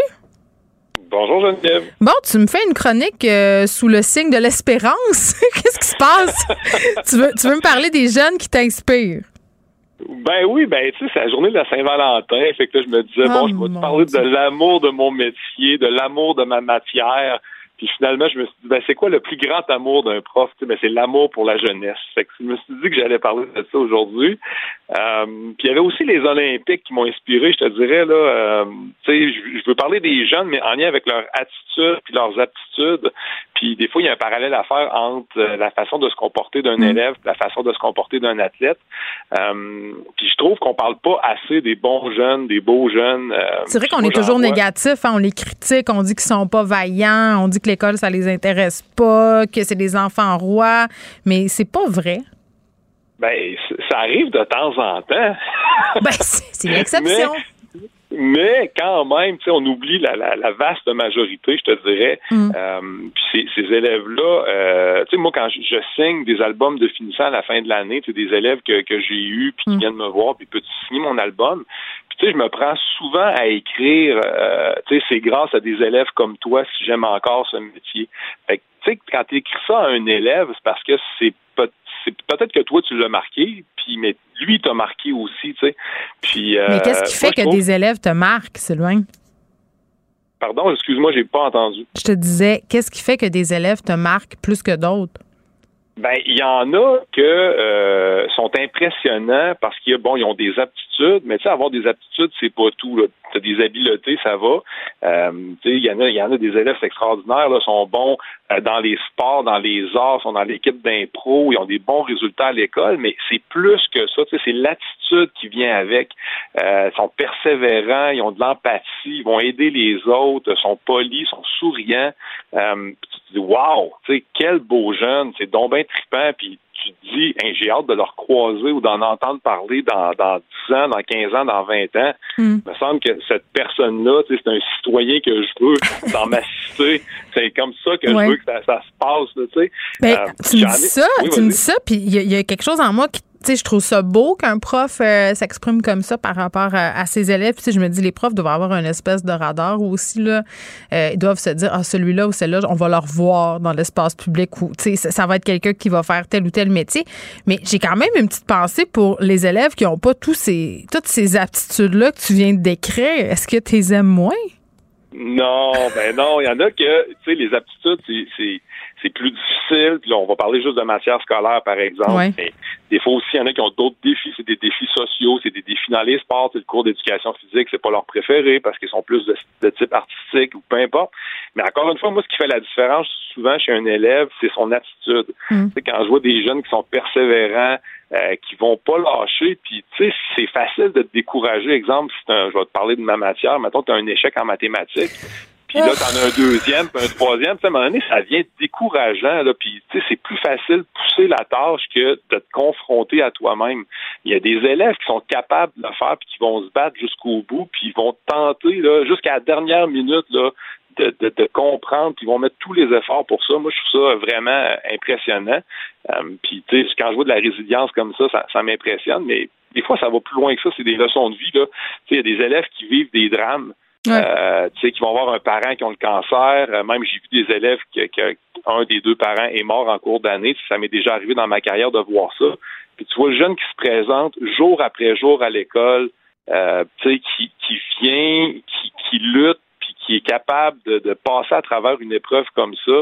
Euh, tu regardes ça, et tu fais wow. Je suis même pas certain que moi, à l'âge que j'avais, quand j'ai vu ça, je me disais, j'aurais-tu été capable d'être aussi fonctionnel, d'aller chercher de l'aide, Hmm. d'être capable de parler avec. Tu sais, c'est des leçons de vie qui sont vraiment Mais impressionnantes. on dirait que pendant la pandémie, ils nous ont donné des leçons, les jeunes. Tu sais, je trouvais que nous, les adultes, on, est, on en a parlé souvent ensemble, toi puis moi, de ça, Sylvain, tu sais, que on était prêts, les adultes, à, capoter sur ce que les jeunes devaient ressentir. Puis oui, c'est vrai que la pandémie a laissé des traces. Là, la, santé mentale de tout le monde est largement hypothéquée, mais pour la plupart des jeunes, pour vrai, euh, je sais pas, c'est parce qu'ils sont plus résilients que les adultes ou qu'ils sont plus habitués de se faire dire quoi faire que, nous, mais je les ai trouvés pas mal plus forts qu'on le craignait au départ. Oui, ils ont été très forts, puis je te dirais aussi qu'ils ont été très conciliants Ben oui. euh, dans le bon sens du terme, là, dans le sens où ils ont la plupart des jeunes ont été euh, je, vais faire attention aux mots que j'utilise, là, mais plus brillants que les adultes dans leur comportement Mm. Ben, je te- assez souvent. Mais c'est vrai. Ouais, fait que tu sais, tu regardes ça, tu fais OK, wow, tu sais, je veux dire, euh, c'est impressionnant, puis tu sais, on l'oublie Ouais. parfois, puis on, on, on cogne souvent sur le clou du négatif, je te dirais, mais on oublie tout le positif là, de, de, de cette jeunesse-là. là. Sylvain, tu faisais référence aux mots que tu écris dans les albums des élèves à la fin de l'année. Oui. On, on a Maude Boutet qui travaille avec nous. Tu lui as enseigné, puis elle, elle est allée chercher le mot que tu lui avais écrit. tu y as écrit Fille souriante, gentille, intelligente, impliquée, dynamique et déterminée, tu sauras faire ta place où tu iras. J'ai confiance en tes moyens. Je garderai un excellent souvenir de toi. Au plaisir de te revoir. Et je peux te dire que tout ce que tu écrit dans son agenda est vrai, Sylvain. Je le confirme pour travailler Ah, tous les jours avec elle, bon, mais elle hein? s'en rappelle encore. C'est ça qui est fou. tu sais, elle dit, Ben, elle, dit en plus, elle dit j'étais nulle en sciences. c'est ce qu'elle dit. Mais c'est vrai que ça nous marque. Moi, j'ai un prof, euh, Sylvain, puis je vais le nommer, Yvon Robert Côté. Euh, C'était mon prof de français en secondaire 5 et, et je peux dire que si je suis ici assise à jaser aujourd'hui, c'est en grande partie à cause de lui parce qu'il était capable de trouver les bons mots pour me, me, me pousser à aller plus loin, à croire en mes moyens, puis à avoir de l'estime de moi. Là, tu sais, des fois, quand t'es jeune, c'est pas toujours évident. Fait que les profs servent à ça, surtout et aussi. Puis on a tous des profs euh, qui nous ont marqués. Bon, euh, pour le meilleur et parfois pour le pire aussi, parce que je pense qu'il y a certains profs qui se rendent pas compte des effets absolument épouvantables qu'ils peuvent avoir sur l'estime de soi des ados. Il y en a là, qui sont épouvantables. J'en ai un, celui-là, je le nommerai pas, mais il lui faisait des commentaires, Sylvain, dévastateurs. Euh, C'était épouvantable. Il nous traitait de nuls. Puis je m'en rappelle encore. J'ai encore sa voix dans ma tête aujourd'hui. Ouais, ben garde, euh, c'est sûr qu'aussitôt que tu viens jouer sur l'estime de soi Mm. d'un jeune, ça fait mal, là, puis tu sais, tu devrais jamais aller de- dans cette direction-là. Puis oui, comme prof, on a un grand pouvoir, là, dans, puis des fois, on l'oublie, là, dans le sens où on travaille avec des jeunes qui sont en train de forger leur personnalité, qui sont en devenir, puis tu sais, dans cette période-là, qui est une période charnière, faut que tu fasses attention à ce que tu fais, puis je pense que oui, des fois, il y a des élèves qui sont venus- revenus me voir, puis tu sais, une phrase que j'avais dite, puis j'avais comme pas euh, vu la portée de cette phrase-là, autant positive que négative, je te dirais, Ouais. que dans une carrière, des fois, on peut en échapper sans faire par exprès, ou des fois, c'est volontaire, là, mais Ouais. euh, il reste que c'est, c'est oui, c'est un grand pouvoir, puis il faut l'utiliser à bon escient. là. Mais tough love, est-ce que c'est valide ou pas? Parce que moi, j'avais des profs qui étaient durs dans leurs propos, mais qui, souvent, ben, il y avait raison dans ce qu'ils disaient aussi, tu sais. Euh, je te dirais qu'on a une société qui est un peu plus frileuse là-dessus. Ah? Moi, j'ai connu les. Ben, moi, j'ai connu la, la, la, la fin des années 90, début 2000, où on pouvait parler un peu plus dans le blanc des yeux d'un élève. Ouais, moi, j'ai vécu ça, c'était ça. Ouais. Ouais, moi aussi, comme élève, j'ai vécu en masse, je te dirais. Là. Je me Mais il y a une, y a différence entre ça et le climat toxique. C'est c'est différent. C'est pas la même affaire. Non, tu as raison. Il y a une nuance fort importante entre les deux. Je pense qu'il y a beaucoup de choses qui peuvent se dire avec un élève, mais pour être un peu plus prudent qu'avant, il faut ménager un peu plus ses susceptibilités possibilité. je C'est les dirais, parents? C'est à euh, cause des parents ou c'est les jeunes eux-mêmes qui, qui le prennent pas? Je pense que c'est plus les parents. C'est une bonne question que tu me poses là. J'ai l'impression que les parents sont plus vite sa gâchette qu'avant.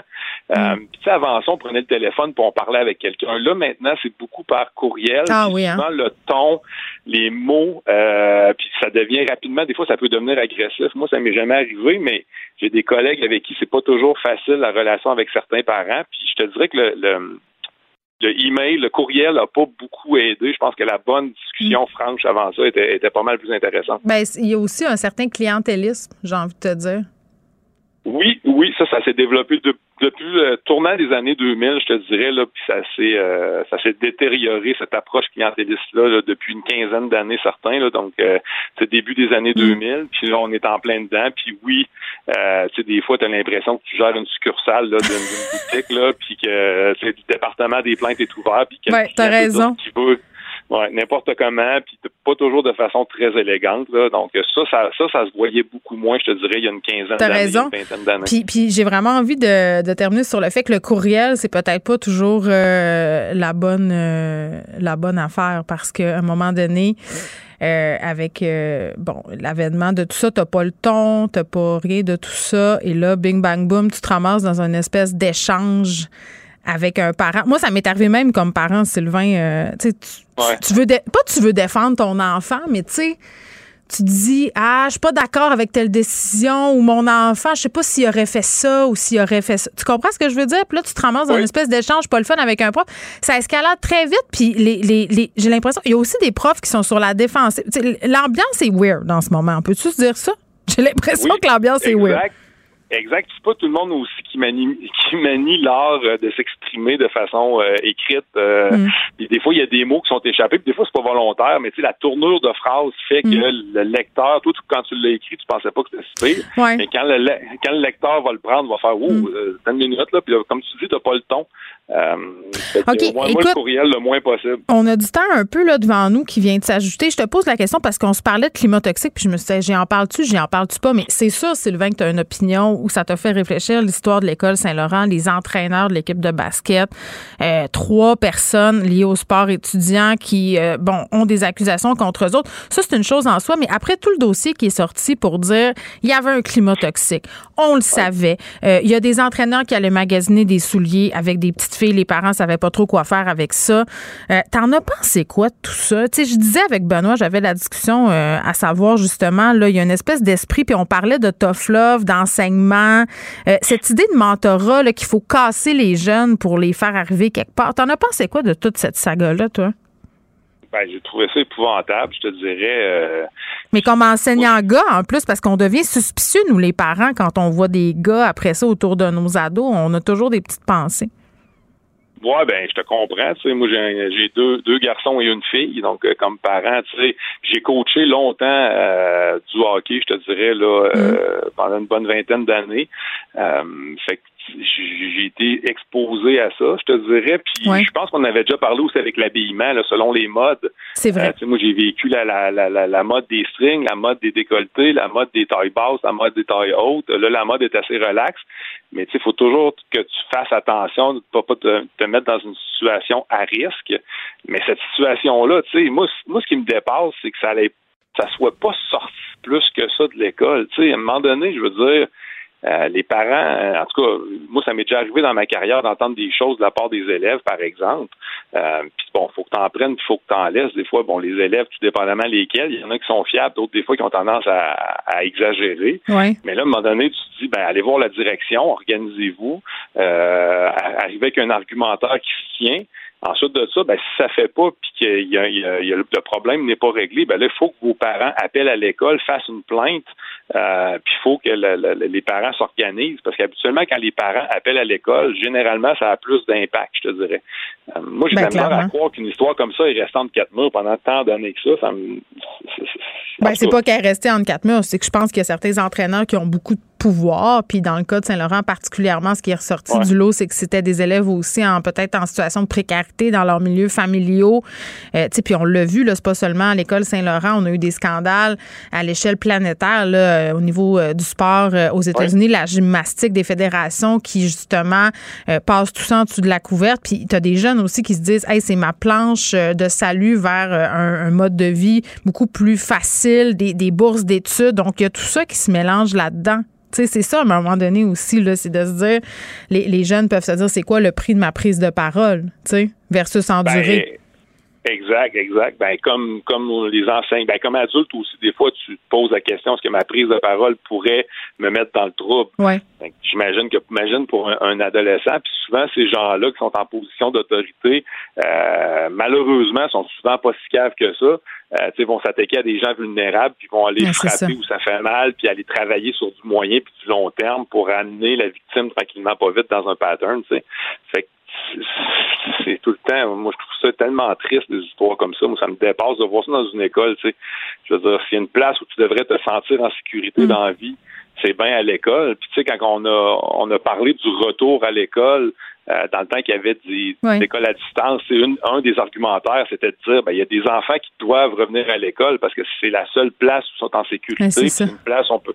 Fait que tu sais, là, la seule place où tu peux être en sécurité, tu l'es plus. Fait que euh, je veux dire là, il y a comme un, un espèce de paradoxe Mm. qui, qui, qui est tellement triste. Oui, ben c'est bien dit. Puis en même temps, euh, j'espère que cette histoire-là va être l'occasion euh, pour les écoles, les fédérations sportives de se questionner sur leur, leur façon de faire et sur la sélection des personnes qui travaillent avec les jeunes aussi. Sylvain Dancause, merci. On te lit dans le journal.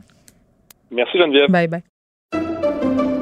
Pendant que votre attention est centrée sur vos urgences du matin, vos réunions d'affaires du midi, votre retour à la maison ou votre emploi du soir, celle de Desjardins Entreprises est centrée sur plus de 400 000 entreprises à toute heure du jour. Grâce à notre connaissance des secteurs d'activité et à notre accompagnement spécialisé, nous aidons les entrepreneurs à relever chaque défi pour qu'ils puissent rester centrés sur ce qui compte, le développement de leur entreprise.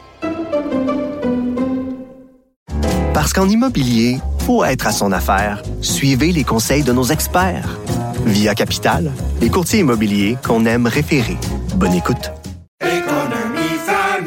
Ici Ricardo. Et Émilie, marchand d'IGA. On a envie de vous inspirer à bien manger. À moins de 5 la portion. Suffit de repérer les produits valeurs sûres et de les cuisiner avec une de nos recettes. Les valeurs sûres, c'est bien pensé, hein? Bien sûr! Détails sur IGA.net.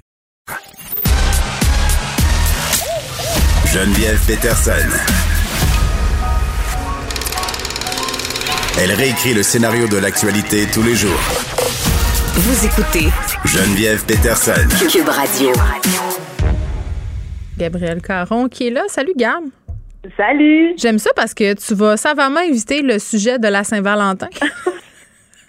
Tout est calculé. Je me suis dit, tout le monde va en parler partout. Moi, je vais vous amener à mille lieues de la Saint-Valentin. Oui, tu nous parles de dentier. C'est vraiment, écoute, on se va ailleurs. Si je veux tuer le sex appeal de tout le monde, on parle de dentier, mais c'est quand même une histoire qui vaut la peine de la raconter. Donc, je te fais euh, une petite mise en contexte. On est en Espagne en 2011 et il y a un monsieur qui s'appelle Paul Bishop, donc euh, un Britannique de 63 ans, qui est en vacances avec des amis. Et euh, je te cacherai pas qu'ils ont peut-être levé le coude un petit peu pendant une des veillées qui ont passé en Espagne. Ils sont sur le party sur un moyen temps, sortent d'un bar et là, Monsieur Bishop euh, vomit dans une poubelle parce que euh, soirée bien arrosée. Il fait pas juste vomir, Geneviève. En vomissant, il perd son dentier. C'est épouvantable d'érotisme. Eh ben écoute, garde, hein, moi je moi je suis là pour mettre des images sexy dans votre tête. Donc euh, il perd son dentier en vomissant et euh, le groupe est méché, part et ça finit là, vraiment là, un peu plus loin. Ses amis disent sont où tes dents? Je le sais pas, je les ai perdues. Il cherche un peu, continue de faire le party et puis après il continue Pas de dentier? pas de dentier. Non, faut croire que. Était bien à l'aise. tu sais, il l'a pas cherché dans la poubelle, on va se le dire, là. euh, c'est un peu dégueu. Donc, euh, Monsieur Bishop finit ses vacances pas dedans. On retourne chez lui pas dedans. Euh, J'imagine. L'histoire dit pas s'il y a une femme, hein, M. Bishop, dans le. Non, on le sait pas. Non, on le sait pas, on le sait pas. Mais toujours est-il que lui, il continue sa vie, passe à d'autres choses, se Mhm. fait pas de nouvelles dents et tout va bien. Excuse. Mais ça finit pas là, Geneviève. Il y a une suite à cette histoire. Mhm. De- C'est quoi? Ben, je dirais, le, le dentier il est enterré quelque part, puis bye-bye, non? Non, écoute, 11 ans plus tard, ce qui veut dire il n'y a pas si longtemps, Monsieur Bishop reçoit un colis chez lui, proche de Manchester, ouvre le colis et qu'est-ce qu'il y a dedans, Geneviève? Ben là, dis-moi pas le dentier, par exemple. Son dentier. Il était revenu comme un chat après une longue fuite et une longue errance. Oui, le dentier a retrouvé son propriétaire. Mais, OK, mais je veux savoir comment. En fait, c'est la seule question que, que j'aurais. Comment? Comment une telle chose est-elle possible?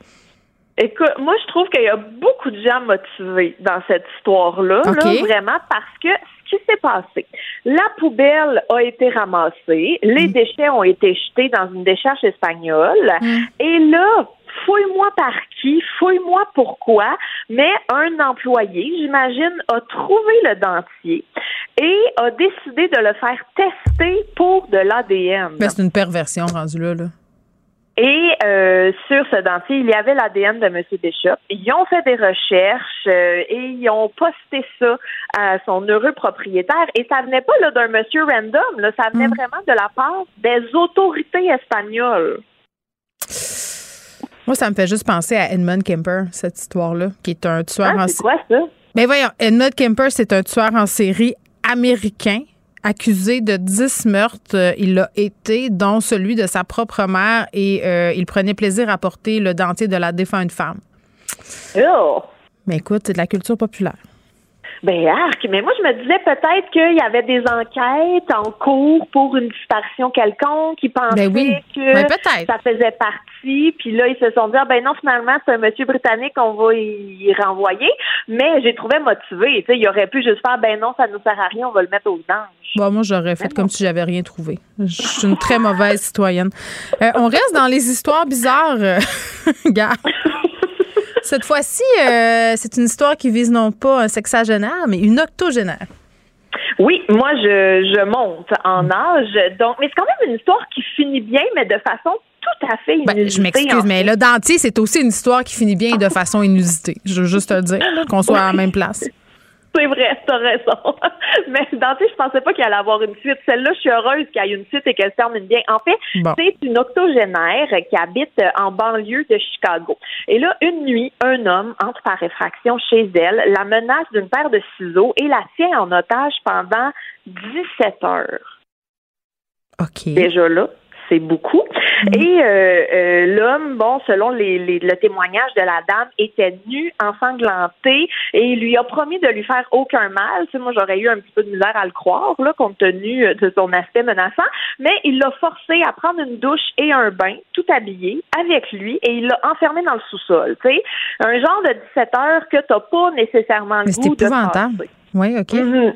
Et la dame, de son propre aveu, ne pensait pas survivre. Et là, comment ils se sont rendus compte que cette personne âgée était en situation de détresse? Oui. Eh bien, c'est que la fille aînée euh, de l'octogénaire, qui vit à des milliers de kilomètres de chez sa mère, s'est aperçue que quelque chose clochait. Parce que sa mère ne lui avait pas envoyé son résultat du jeu Wordle ce jour-là, et elle a trouvé ça très louche. Mais voyons donc. Mais c'est.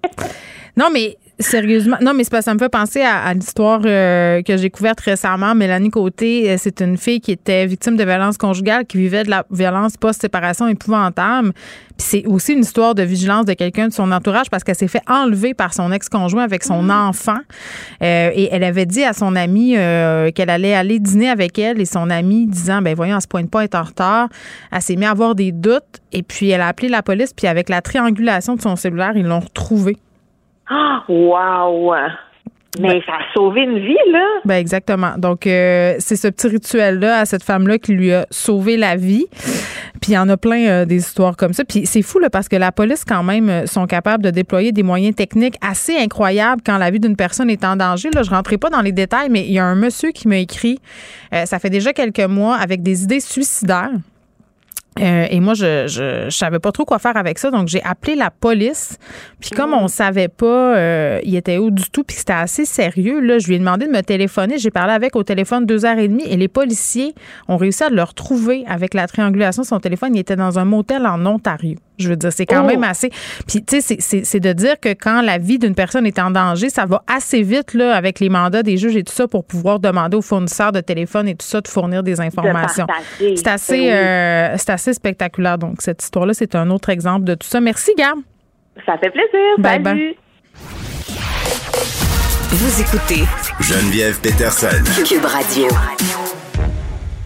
On est avec Natacha Beatty. C'est qui ça? C'est la directrice du service aux membres et programme VIP euh, dans une entreprise où on fait des matchs, euh, matchmaker senior euh, intermezzo. Madame Betty, bonjour. Bonjour. Bon, tant de questions pour vous euh, en ce jour de la Saint-Valentin parce que J'en doute pas. Non, mais c'est parce que allons-y euh, gaiement. euh, J'imagine. Puis moi, dans ma tête, je me disais. Ça doit même plus exister des sites de rencontres parce que maintenant on a Tinder, on a Grindr, on a Bumble, on a toutes sortes d'affaires euh, pour se rencontrer finalement. Mais là, je me disais avec Tinder Swindler, le documentaire qui vient de sortir, ça, ça Ah doit, oui. ça, ça doit vous aider ça. Ben en fait, euh, on n'a pas besoin de ça pour euh, pour nous aider. L'expérience que vivent les célibataires de nos jours sur les sites de rencontres est assez décevante. Les gens viennent vers nous, ils nous ex- euh, nous expliquent un peu leur leur vécu, euh, des, des des gens qui s'affichent euh, célibataires quand ils sont réellement en couple ou des gens qui mettent des fausses images, ils mentent sur leur âge. Donc, c'est très dur pour le, le célibataire de détecter euh, réellement qu'est-ce qui est euh, le profil en, en question. Euh, c'est d'ailleurs une des raisons pourquoi les gens viennent vers une agence parce qu'il y a un moyen de, de vérification, de sécurité qui est Mm. mis en place pour que les, les femmes surtout se sentent plus à l'aise de dater dans un, un monde comme, euh, comme on vit aujourd'hui. Oui, ben moi, j'ai j'ai jamais euh, fait appel euh, à ces sites-là, euh, Tinder et compagnie. Mhm. Madame puis pour entendre beaucoup d'amis en parler, souvent, j'ai l'impression qu'il y a Ouais. juste des espèces d'histoires d'horreur et que les gens cherchent pas nécessairement des relations sérieuses. Vous me dites, on fait une espèce de background checking. Mhm. Mettons que moi, je veux faire appel à vos services. Là. On fait semblant que... Qu'est-ce qu'est-ce qui va se passer? Qu'est-ce que vous m'offrez, mettons? Ben, nous, c'est sûr que euh, c'est un service qui est personnalisé. Donc, il y a une approche tout à- totalement différente que les sites de rencontres. Donc, il y a une matchmaker qui est coach de vie, coach de dating, qui a suivi sa, sa propre formation dans, dans ce domaine-là, qui va passer l'entrevue de la personne qui veut s'adhé- s'adhérer à notre réseau. Dans cette entrevue-là, mais on va définir les valeurs, le mode de vie, les passions, les éléments clés qui, qui illustrent un peu euh, le, le mode de vie de l'individu. Euh, nous, comme intermédiaires, on fait des vérifications d'anté- d'antécédents criminels. Ah oui, ça, c'est Donc, pratique. on s'assure que c'est pas un enjeu euh, pour pour les- la- le développement de la relation. Mm. On vérifie les pièces d'identité sont bien véridiques. Euh, euh, on vérifie aussi que la demeure est bien la, celle enregistrée au nom de, de la personne. Donc, il y a, il y a des mesures qui sont faites par l'intermédiaire Mm. pour s'assurer qu'il y a la plus grande véracité possible dans les informations Oui, que nous, on présente. Madame Betty, vous me dites euh, des gens qui ont fait des formations. Je veux dire, quelle formation il existe pour devenir euh, matcheur? Matchmaker, effectivement, ben, il y a coach de vie, coach de dating qui Ouais, rentre mais- un peu dans les processus de, de matchmaking. Ouais. À, à chaque année, on suit euh, des, des euh, comment dire protocoles euh, de éthique professionnelle au niveau du matchmaking. Il y a une organisation qui euh, qui gère un peu les, les protocoles, les méthodes, les éthiques professionnelles. Mais il n'y a pas, à ouais, mais il y a suivre pas dans d'ordre ce- professionnel. Si je regarde ce qui est fait, euh, par exemple, moi j'ai déjà parlé à des matchmakers masculins puis des coachs de Mhm. séduction, c'est épouvantable. C'est quasiment considérer les femmes euh, comme des êtres stupides, la marchandise du genre. Là, je donne un exemple. Je sais que c'est pas votre cas, là, mais de dire si vous faites telle affaire, la fille va vous tomber d'un bras. Vous, c'est pas ça que vous faites du tout, du tout là. Pas du tout. Nous, notre clientèle, c'est surtout une clientèle d'affaires. OK. Euh, c'est des gens instruits, autonomes, qui visent un potentiel durable à long terme. Alors, euh, souvent, les, les hommes et les femmes payent pour le service. C'est pas uniquement les hommes. Donc, les deux s'engagent dans le, le processus pour identifier le, le bon parti, la Mm. bonne partie pour eux. Euh, on vise, nous, euh, la compatibilité sur différentes échelles. On a un test psychométrique que tout le monde va passer. Ça nous donne une mesure qui est importante à considérer pour la, la complicité du match. On regarde les valeurs, le mode de vie, évidemment, les critères respectifs de l'un et l'autre, côté physique, personnalité, ces choses-là. Mais c'est. Il y a un côté de moi qui trouve ça parfait parce qu'en un sens, c'est le fun de pouvoir être, euh, si on veut, honnête avec ça sur ce qu'on recherche. Mais en même temps, j'ai un malaise avec la fameuse liste d'épicerie. Tu sais, mettons, moi, je vous arrive puis je vous dis, ben moi, là, je veux un gars de 6 pieds 2, euh, blond, euh, je veux qu'il soit musclé, je veux qu'il gagne plus que 150 000 par année, je veux qu'il ait une profession libérale, qui aime le vin nature. Vous- Allez-vous me trouver quelqu'un? Ben écoutez, tout le monde a sa liste d'épicerie. Si on demande à un homme ou une femme de sortir le, les critères idéaux de l'un et l'autre, évidemment, tout le monde a réfléchi à la question. Euh, un- une des tâches de la matchmaker quand vous faites l'entrevue avec elle, c'est de définir le, le besoin versus la préférence. Alors, un six pieds, ça pourrait être une préférence, mais est-ce que c'est réellement un besoin pour vous vis-à-vis l'attirance, vis-à-vis la Mais, complicité du match? Mais combien j'ai d'amis qui se sont ramassés avec des gars là euh, qui sont vraiment pas entre guillemets des gars qui cochent pas leur liste d'épicerie puis sont tellement heureuses là. Ils auraient probablement tassé ces gars-là à première vue là si justement ils avaient Ouais. coché des cases. Donc comment vous faites pour euh, dire ben moi j'ai l'impression que ce candidat là ça sera un bon match avec toi même si par exemple c'est pas un blond de six pieds deux? Entendu. Ben, écoutez, c'est sûr que c'est à nous aussi de créer un lien de confiance avec nos clients. Euh, pour entamer une, une démarche comme ça, faut faire confiance au processus. C'est une démarche qui est progressive aussi. Donc, on fait équipe avec euh, avec le membre ou la, la candidate. À, à ce moment-là, euh, tu sais, vous nous donnez du feedback par rapport aux rencontres qu'on vous présente. Nous, on ajuste le tir en fonction des besoins reçus. Et c'est sûr que, euh, tu sais, moi, je me gênerais pas de dire à une cliente, écoutez, je- euh, même s'il mesure pas six pieds, je pense que c'est un bon candidat à cause de telle, telle, telle raison. Et là, ça devient toujours la décision de la membre. Mais effectivement, au fil du temps, on gagne la confiance de la personne. Ils voient par nos efforts, par nos entretiens avec eux. Puis souvent, les gens vont avoir une ouverture. Peut-être pas initialement parce qu'ils arrivent tous avec leur idéal, mais au fur et à mesure qu'on travaille ensemble, mais ils ont cette ouverture-là parce qu'ils ont pris confiance dans la relation qu'on a avec eux, que nous, notre réussite, c'est aussi la leur. Puis ça coûte combien ça? Il y a différents programmes, différents niveaux de service. Tout Même temps en moyenne des- là, Euh, pas le forfait le plus cher puis pas le moins cher non plus. En moyenne c'est combien?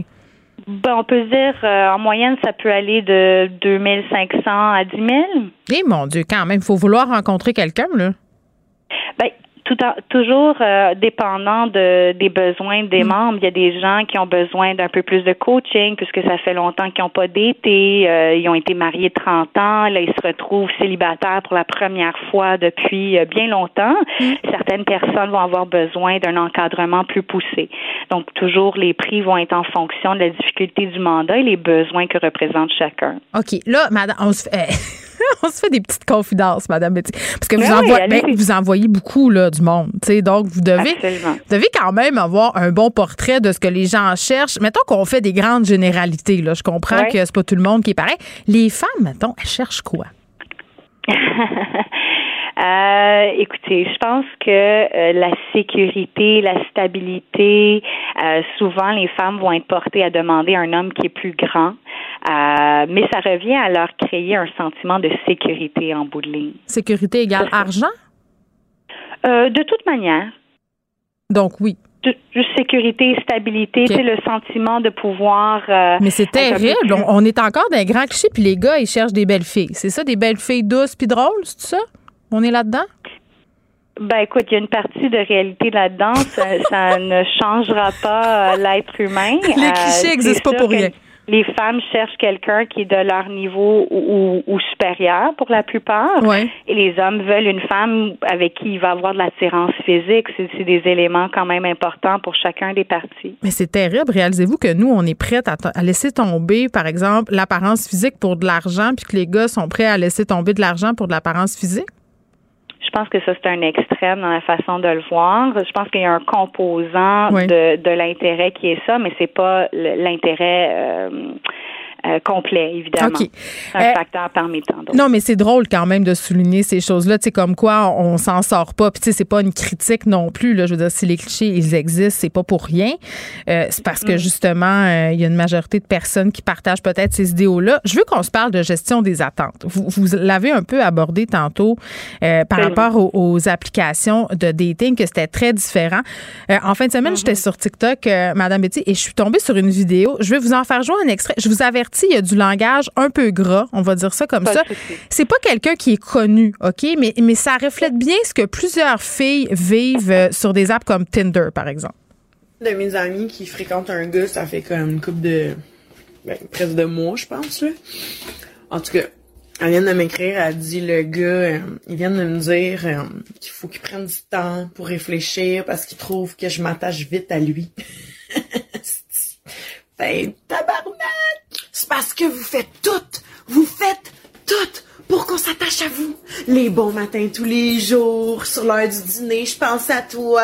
La petite selfie dans ton char en train de boire ton eau de vaisselle dégueulasse de Tim Martin pris dans le trafic sur la 132 en disant Je m'en viens, j'ai hâte de te voir. Bon, Madame Betty, vous, vous aurez compris que c'est un peu un ras-le-bol, mais, mais ça témoigne quand même d'une réalité euh, de gestion des attentes. Plusieurs filles qui, qui ne comprennent pas les signaux contradictoires qui sont envoyés sur les différents sites de des Comment vous faites, vous, pour être certain des intentions d'un candidat ou d'une candidate? Bien, évidemment, quand il y a un processus d'entrevue, il y a un intermédiaire qui est là pour contrôler l'information aussi, puis ils savent qu'il y a des vérifications qui sont faites, il y a un investissement financier qui est quand même pas donné. Euh, évidemment, les gens sont pas là pour jeter leur argent par la fenêtre non plus. Ben, Donc, ça, ça hein? témoigne en ça, en, en quelque sorte, le sérieux de la personne. Est-ce que la pandémie a changé la donne pour votre industrie? Est-ce que vous avez vu des changements euh, dans les habitudes puis même dans ce qui est recherché? Vis-à-vis ce qui est recherché, non. Euh, les, les, critères demeurent pareils. Ce que j'ai observé, ce qui m'a surpris en fait, c'est que l'intérêt de trouver l'âme sœur est resté euh, très présent, sinon plus qu'avant. On dirait que ça l'a, ça l'a mis, euh, ça l'a donné aux gens un, un, moment de réflexion, de mmh. remise en question. Et je pense qu'ils ont plusieurs en ont saisi l'opportunité justement pour prendre les devants, mmh. aller voir à l'agence, qu'est-ce que je peux poser comme action concrète pour favoriser que les rencontres se passent réellement. Ils sont moins passifs qu'avant dans cette quête de l'amour, je dirais. OK. Mettons que je débourse, là, puis que je, vous me le trouvez, là, mon grand gars de blond, mm pieds 2 qui aime le vin nature. J'ai un match grâce à vous. C'est quoi la suite? Ben, vous vivez euh, votre relation. Euh, non, mais est-ce que vous organisez des rendez-vous? Je veux dire, vous me dites, OK, j'ai ce gars-là, qu'est-ce qui se passe? Euh, vous nous envoyez au restaurant? Nous, on fait la présentation de part et d'autre, et quand les deux parties s'acceptent, ben là, c'est le jeu de séduction vous appartient. Là. Alors, c'est à l'homme et à la femme d'y mettre mm. pour évoluer la relation telle qu'ils mm. le souhaitent. souvent, ils vont partager des affinités communes, ils vont faire des dates en partageant ces activités. C'est des passionnés de vélo de ski. Bon, ça peut être des activités dans les débuts, puis souvent après trois, quatre days, ben, on, voit si ça passe ou ça casse au niveau de la chimie, au mm. niveau des affinités et tout. Les membres, ils nous tiennent au courant de l'évolution de la relation aussi. Autant la femme que l'homme nous donnent du feedback.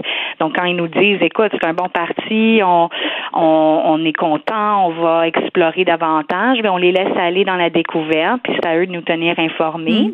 Mm. Si jamais la chimie n'était pas là, ben euh, certains, on va recommander de euh, peut-être explorer une seconde rencontre ou une troisième rencontre juste pour aller valider la première impression.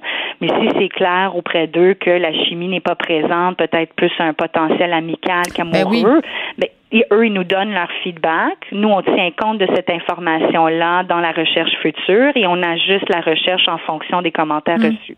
Est-ce que vous êtes d'accord pour dire que souvent, on a de la pression par rapport à cette idée de faire une première date originale? On voyait ça pendant la pandémie, là, les gens qui rivalisaient.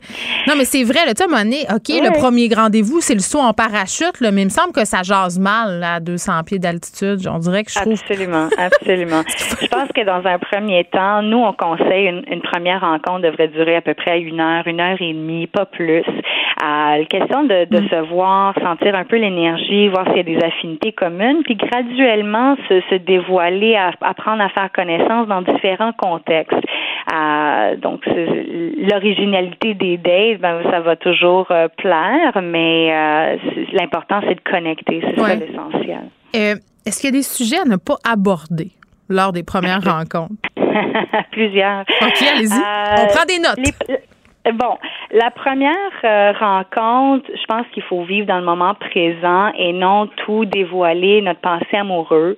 Tout le monde a un vécu, tout le monde a des expériences relationnelles, Mm. mais le but de la première rencontre, c'est d'avoir du plaisir et connecter avec la personne devant C'est pas là, c'est pas là qu'on dit mon ex est un pervers narcissique puis tout euh, ça. ouais, là. voilà. Plus tard, vous pouvez le partager, mais le, le but ultime de la première rencontre, c'est de gagner la deuxième ultimement. On veut connecter, on veut qu'il y ait un intérêt de part et d'autre.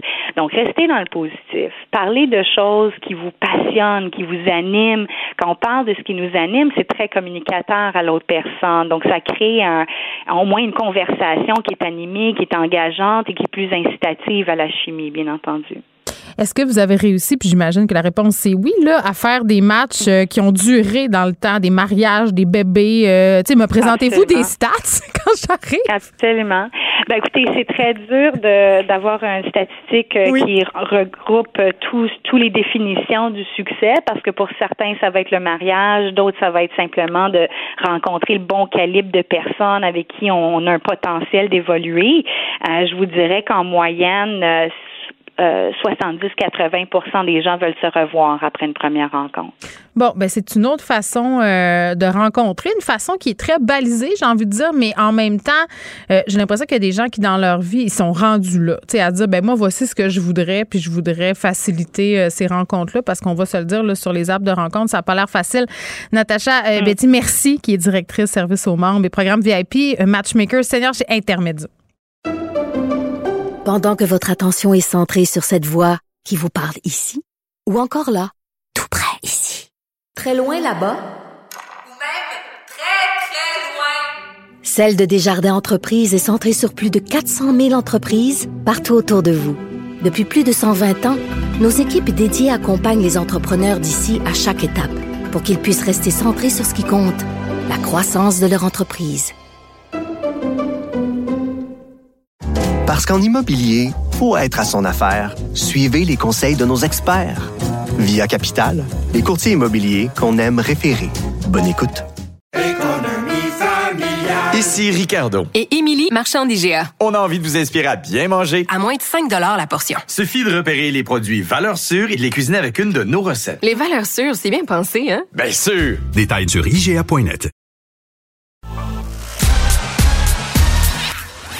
Geneviève Peterson. Elle est aussi passionnée quand elle parle de religion que de littérature. Elle saisit tous les enjeux et en parle ouvertement. Vous écoutez Geneviève Peterson. Léa Strisky. Mais je veux que tu le saches que ça a un effet. Mathieu Cyr. Ouais, mais ça, c'est vos traditions, ça. La rencontre. Il y a de l'éducation à faire. Faut avouer que je suis pour la démarche. La rencontre Strisky-Cyr. Ah, Mathieu, ah, Léa, salut. Bonjour. Je suis découragée de l'entrevue que je viens de faire avec la Matchmakers. Euh, payer 10 000 pour rencontrer quelqu'un, se faire présenter des candidats, des candidates dans le but d'avoir une relation amoureuse. Seriez-vous game de payer pour rencontrer du monde? Quelqu'un fasse un profil, euh, détermine vos besoins, puis boum, on vous présente des candidats, Léa? Ben, si j'étais très, très riche et très, très désespérée, oui, là. Je, je sais pas. euh, c'est- 10 000 ça a intérêt à marcher, là. 10 000 Ben, tu sais, si j'étais très, très riche, euh, j'essayerais ça par curiosité, mais en même temps, tu sais, tu vas à l'amour et dans le pré, puis tu trouves quelqu'un pour de vrai. Il faut juste que tu veuilles devenir agriculteur. Là. Je veux dire, eux, ils ont clairement trouvé une recette qui fonctionne. Ça marche. coûter 1000 piastres. Oui, Mais non, mais il y a- y, comme 17 enfants qui sont des Je le sais, c'est peut-être à cause des valeurs du terroir, mais, mais n'empêche, moi, j'ai été très déprimée, Mathieu, de constater, parce que j'ai posé la question euh, à la dame, là, ce qui était le plus recherché et, et sans grande surprise, euh, et avec grande surprise, euh, paradoxalement, les filles cherchent de la sécurité en cas de l'argent et les gars de la beauté. Ça te surprend-tu? Pas du tout, pas du tout. Euh, les gars veulent des femmes trophées et les femmes veulent des hommes banquiers. Ah, C'est mais je me reconnais euh, c'est pas là-dedans. nouveau, puis ça ça ça a pas changé, c'est vrai de ça. Je veux dire, euh, on- nous autres, il nous faut une petite tablette, mettre notre euh, notre chicks dessus, puis euh, faut qu'on amène de la sécurité. C'est mais c'est c'est quand même triste. Je comprends ce que tu veux dire. C'est triste de voir que ça change pas. puis on parle d'émancipation de la femme, Ouais. d'égalité des sexes. On fait tout à croire qu'on est ailleurs, mais pas tant que ça. Pas tant. Ben, en fait, je trouve que la pandémie a, trouvé, a prouvé qu'on n'était pas ailleurs. Puis quand tu as des enfants, ça prouve aussi que tu n'es pas ailleurs. Parce que je veux dire, la charge mentale qui vous revient sur les épaules, les filles, quand vous avez des enfants, je veux dire, on voit là, que c'est pas du tout l'égalité des sexes. Puis en plus, euh, avec la pandémie, je trouve que ça a encore plus reflété ça. C'était le fait d'être un avec l'autre, les deux ensemble pendant pendant tout ce temps-là, 24 heures sur 24, tu sais, tu- ça te flash en pleine face Mm. à quel point il y en a un qui en fait plus que l'autre. Est-ce que c'est pour cette raison-là, le fait qu'on ait passé tant de temps ensemble puis qu'on ait euh, accumulé des frustrations qui euh, puis moi ça me jette à terre. Des textes qu'on n'est pas trop habitué de voir sur TVA Nouvelles. Des, des- des- tout le monde euh, tous les couples québécois qui se tournent vers l'échangisme le libertinage plus populaire que jamais. Moi je suis certaine de c'est parce qu'on était enfermés ensemble il y a trop longtemps. Ben, j'espérais que tu fasses ce lien parce que. tu vois comment je suis à la hauteur de tes attentes? Mais j'ai une bonne Saint-Valentin, Geneviève. Merci d'être à la hauteur de mes attentes. Euh, mais non, mais je trouve ça intéressant. Euh, c'est intéressant ce que la pandémie a fait sur nous. C'est vrai qu'on a fait beaucoup de travail d'intérieur, autant euh, chez Ikea que visiblement à la recherche d'échangistes sur nos webcams.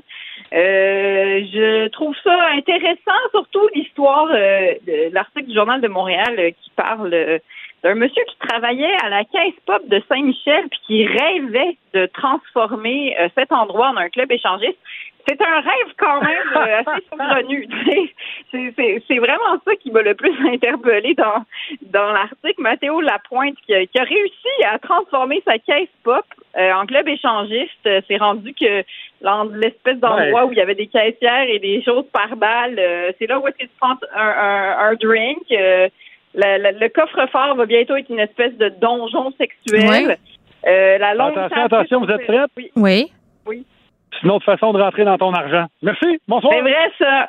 C'est vrai. Puis, tu sais, moi, je- sincèrement, j'irais juste pour sentir que j'ai un peu de pouvoir dans une banque. Tout d'un coup, je pense Mais, que je- OK. j'aimerais ça. Moi, je posais une question tantôt avec Benoît Struzac parce qu'il a reçu euh, une personne qui est interrogée, interviewée, pardon, dans, dans ce texte-là, une libertine, disons ça comme ça.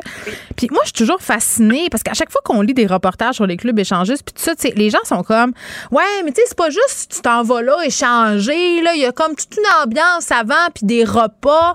Mais tu sais, t'es comme, ça coûte 20 pièces rentrer, C'est quoi, c'est quoi qui se passe entre le moment où tu manges ta fondue au fromage puis ta brochette de poulet? Euh, entre ce moment-là, Le puis le moment fait, où- le, le moment où tu te ramasses à Kevin puis Gaétan dans un genre de bain tourbillon là, qu'est-ce qui se passe entre les deux? Tu sais, Qu'est-ce qui c'est qui se dit? Ah, voyons donc, Ben, Kevin ou Gaétan, ça sonne fondue au fromage, c'est un quatre roues. Mais je sais, Écoute, mais c'est euh, ça, c'est pas ça. Mais non, je, mais- je, je- comme, mais c'est quoi? Il faut que tu, tu te fasses des regards? Moi, je serais gênée. Parce Mais qu'il c'est faut. ça qui est intéressant. C'est, c'est que, parce que visiblement, si, tu sais, il y a quand même un couple sur deux, il dit Mathéo que c'est leur première fois dans un club échangiste. Ouais, OK. Euh, puis ce que je trouve intéressant, c'est comment tu fais pour passer d'un fantasme au réel. C'est ça. sait que c'est ça qui est très difficile. C'est une chose de fantasmer. Mais tu t'habilles comment, mettons? Tu t'habilles-tu sexy? Tu te Ah, mets-tu mais corbelet? Qu'est-ce qui se passe? Moi, je veux tout savoir. Carl, c'est- il, Carl, il a c'est des réponses. Carl, il dit non, il Non, sait pas. Non, mais pour toi, c'est mort. Geneviève. C'est mort? ça. Pourquoi? Il Ben paraît non, qu'il y a des vedettes. c'est Elle a dit qu'il y avait des vedettes, puis des gens connus, puis des artistes. On peut y aller, là. On est tous ça. Ouais, ben là, écoute, on jasera pas d'Éric Jem et de Marie-Chantal Toupin, là, c'est leur vie privée. Mais n'empêche que n'empêche que moi je trouve que personnellement je suis pour la démarche. Encore une fois, je le dis d'ailleurs dans mon pour la démarche? Personnellement, je suis pour la démarche. Mathieu est pour l'échangisme. Voilà, c'est dit. Je suis pour le mais, mais c'est oui, parce que je trouve qu'il y a toujours eu des tabous autour de ça, tout ça. Je suis d'accord avec toi. Maintenant que c'est dit, moi, je le ferais pas parce que je suis sûr que ça va briser une, un shitload de couple. C'est impossible que ton couple survive à ça. Moi, je pense que c'est possible, mais il faut que ça aille vraiment bien, puis il faut que tu t'aimes vraiment plus. Ben, il faut. Moi, Ben, je pense c'est exactement faut- ça. C'est vrai ça. Faut que tu t'aimes vraiment Mais- plus. tu sais, non, mais tu t'aimes autrement. Tu t'aimes, mais les- t'es plus dans les petites affaires. blonde, Ouais. De voir les yeux de ma blonde qui a un orgasme par un autre gars, ça va, Ah, ça très mais ça, c'est juste la, même chose. tu. Ben non, ça, c'est juste la masculinité toxique. C'est bien moins pire d'aller au club échangiste que de se tromper dans le dos, pour vrai. Moi, Ben je- oui. Sauf Mais non, que. il faut, il faut que il faut que ça fasse partie de la sexualité de ton couple. En fait, il faut Ouais. que ça développe ensemble C'est ça. avant d'aller dans un club échangiste. Puis après, si ça vous Ouais. tous les deux de passer à ça. Le ben problème, là, c'est qu'il y en a toujours un qui veut plus que l'autre. Hein. C'est souvent c'est ça qui arrive. Plus le monsieur, c'est ça qu'elle disait tantôt euh, cette dame-là avec Benoît. Là. Ben, moi, je suis Ben, sûre qu'il y a, il y a bien des filles plus ouvertes qu'on pense, là, non? Ben oui, complètement, complètement. Moi Ben, aussi, je suis tout à fait d'accord avec toi. moins. Ben ça paraît mal. Ben oui, mais les filles, vous mentez mieux que nous, ça c'est connu. Là. C'est pas, euh, c'est pas une nouvelle. Puis, tu sais, je veux pas faire de lien de cause à effet, mais si vous dites qu'il y a plus de gars qui sont pro club échangiste, ben c'est peut-être parce qu'en vieillissant, les gars, on offre une meilleure sécurité, puis euh, les filles deviennent des moins beaux trophées. Tu sais, tout Oui, comme un gars deviendrait un moins beau trophée. Si les filles étaient axées sur la Ben, beauté autant Attends, que ce que je vais aller vomir dans la poubelle. Je, je reviens, je reviens parler. Ah, ben, parler. écoute, Moi, je suis, moi, je suis contre cette démarche, Mathieu. Je suis contre cette démarche. écoute, je dis, je dis les vraies affaires. Je suis pour la démarche? Mais non, moi, je pense que les désirs des gars sont beaucoup plus facilement euh, exposables et exposés que, celles que, que ceux des femmes. Hmm. Mais que donne-nous une coupe d'années, puis je veux dire, de plus en plus. À une coupe d'années, puis on s'ouvre. euh, C'était quoi? C'était le chez nous des artistes? Pour les vieux artistes. Ben là, ça sera le chez nous échangiste des artistes. Donne-nous une coupe d'années. exact. OK. C'est ça qu'on va faire. Tout est réglé, on est pour la démarche. Mathieu, euh, tes pires Saint-Valentin. Moi, je passerai pas au travers de cette chronique-là sans que tu nous aies raconté tout ça. J'ai l'impression que c'est beaucoup de matériel pour ton éventuel cancel. Vas-y. Ah, écoute, faut, faut, que je te- faut, faut que je te conte ça. C'était une. euh, c'est- en fait, c'est comment j'ai rencontré ma blonde actuelle. Ah, pour vrai? Euh, c'était. Oui, pour vrai. C'était, euh, à la Saint-Valentin. ça faisait une couple de fois qu'on se datait. Puis là, tu sais, bang, on arrive à la première Saint-Valentin ensemble. Et, et là, genre, on s'en va dans un restaurant de sushi. Et les, le poisson était passé Oh date. non, vous avez Là, été Je malade. le savais pas. Là, mais je, je suis le seul qui a été malade. Et là, je bois du vin, je bois du vin, vin blanc, vin rouge, tout le kit, tu sais. Et là, je suis un peu paf.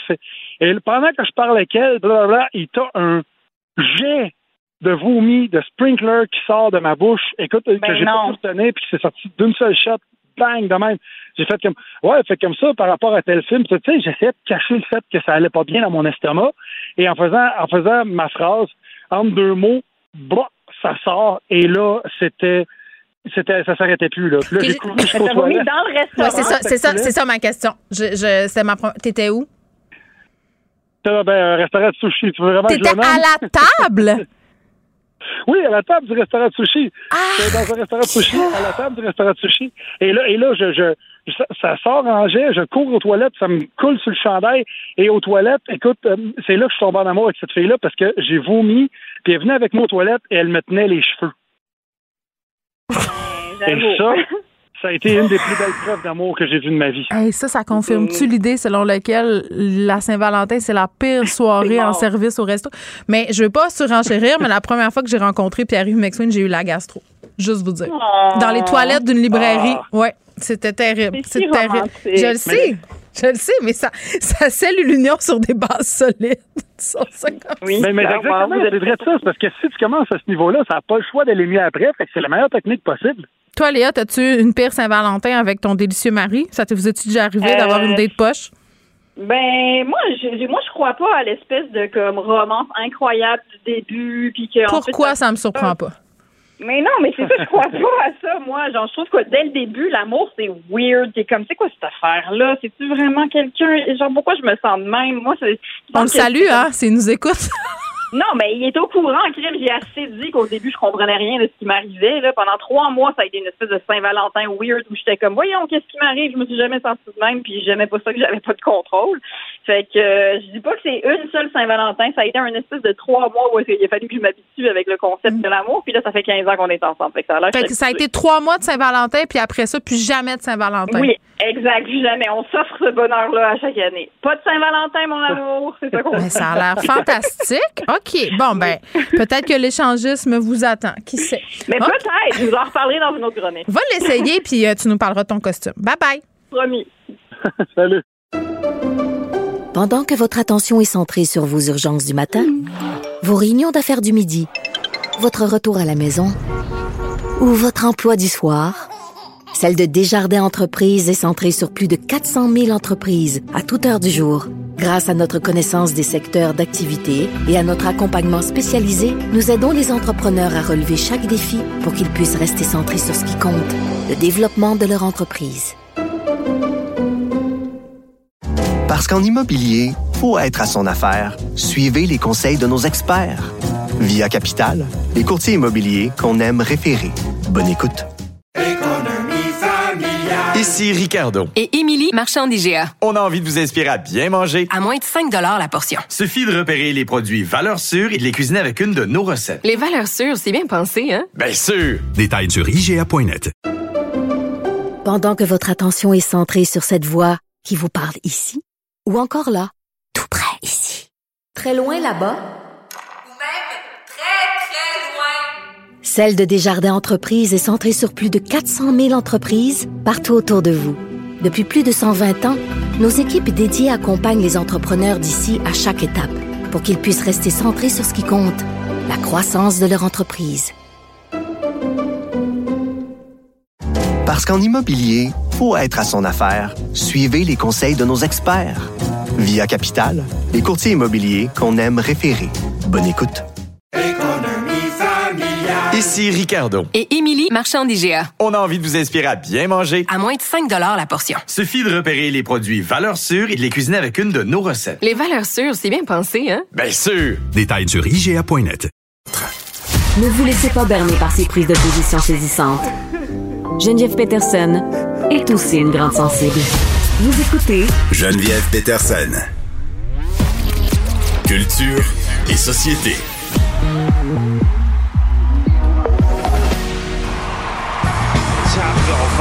Yeah, I'm burning it up. DPGC, go ahead and turn it on up. CPT, LBC, yeah, we hook it back up. And when they bang this in the club, baby, you got to get up. Thug homie, drug homies, yeah, they giving it up. Low life, yo life, boy, we giving it up. Bon. Anaïs Gertin-Lacroix est là pour nous parler de ce spectacle à mi-temps qui s'est déroulé sous le signe de la nostalgie, disons ça comme ça. Je peux pas m'empêcher de trouver ça bon, Anaïs, même s'il y a un parfum de scandale qui flotte autour de tout ça. Ben là, le parfum de scandale, le, oui, effectivement, là, le fameux euh, genou euh, au sol et euh, les paroles avec le terme euh, fuck à l'intérieur euh, qui a été euh, enlevé de la part euh, de Docteur Puis, bon, oui, parfum de scandale. Mais là, si on parle au niveau vraiment de la performance, OK, là, Geneviève, je suis désolée, mais si quelqu'un n'a pas aimé ça, je ne comprends pas. Et ça fait longtemps que j'ai pas vu, moi, un spectacle de la mi-temps faire l'unanimité comme ça. Tu- toi, hier, est-ce que tu étais debout dans ton salon? Ah, moi, je Attends, l'ai pas moi, écouté.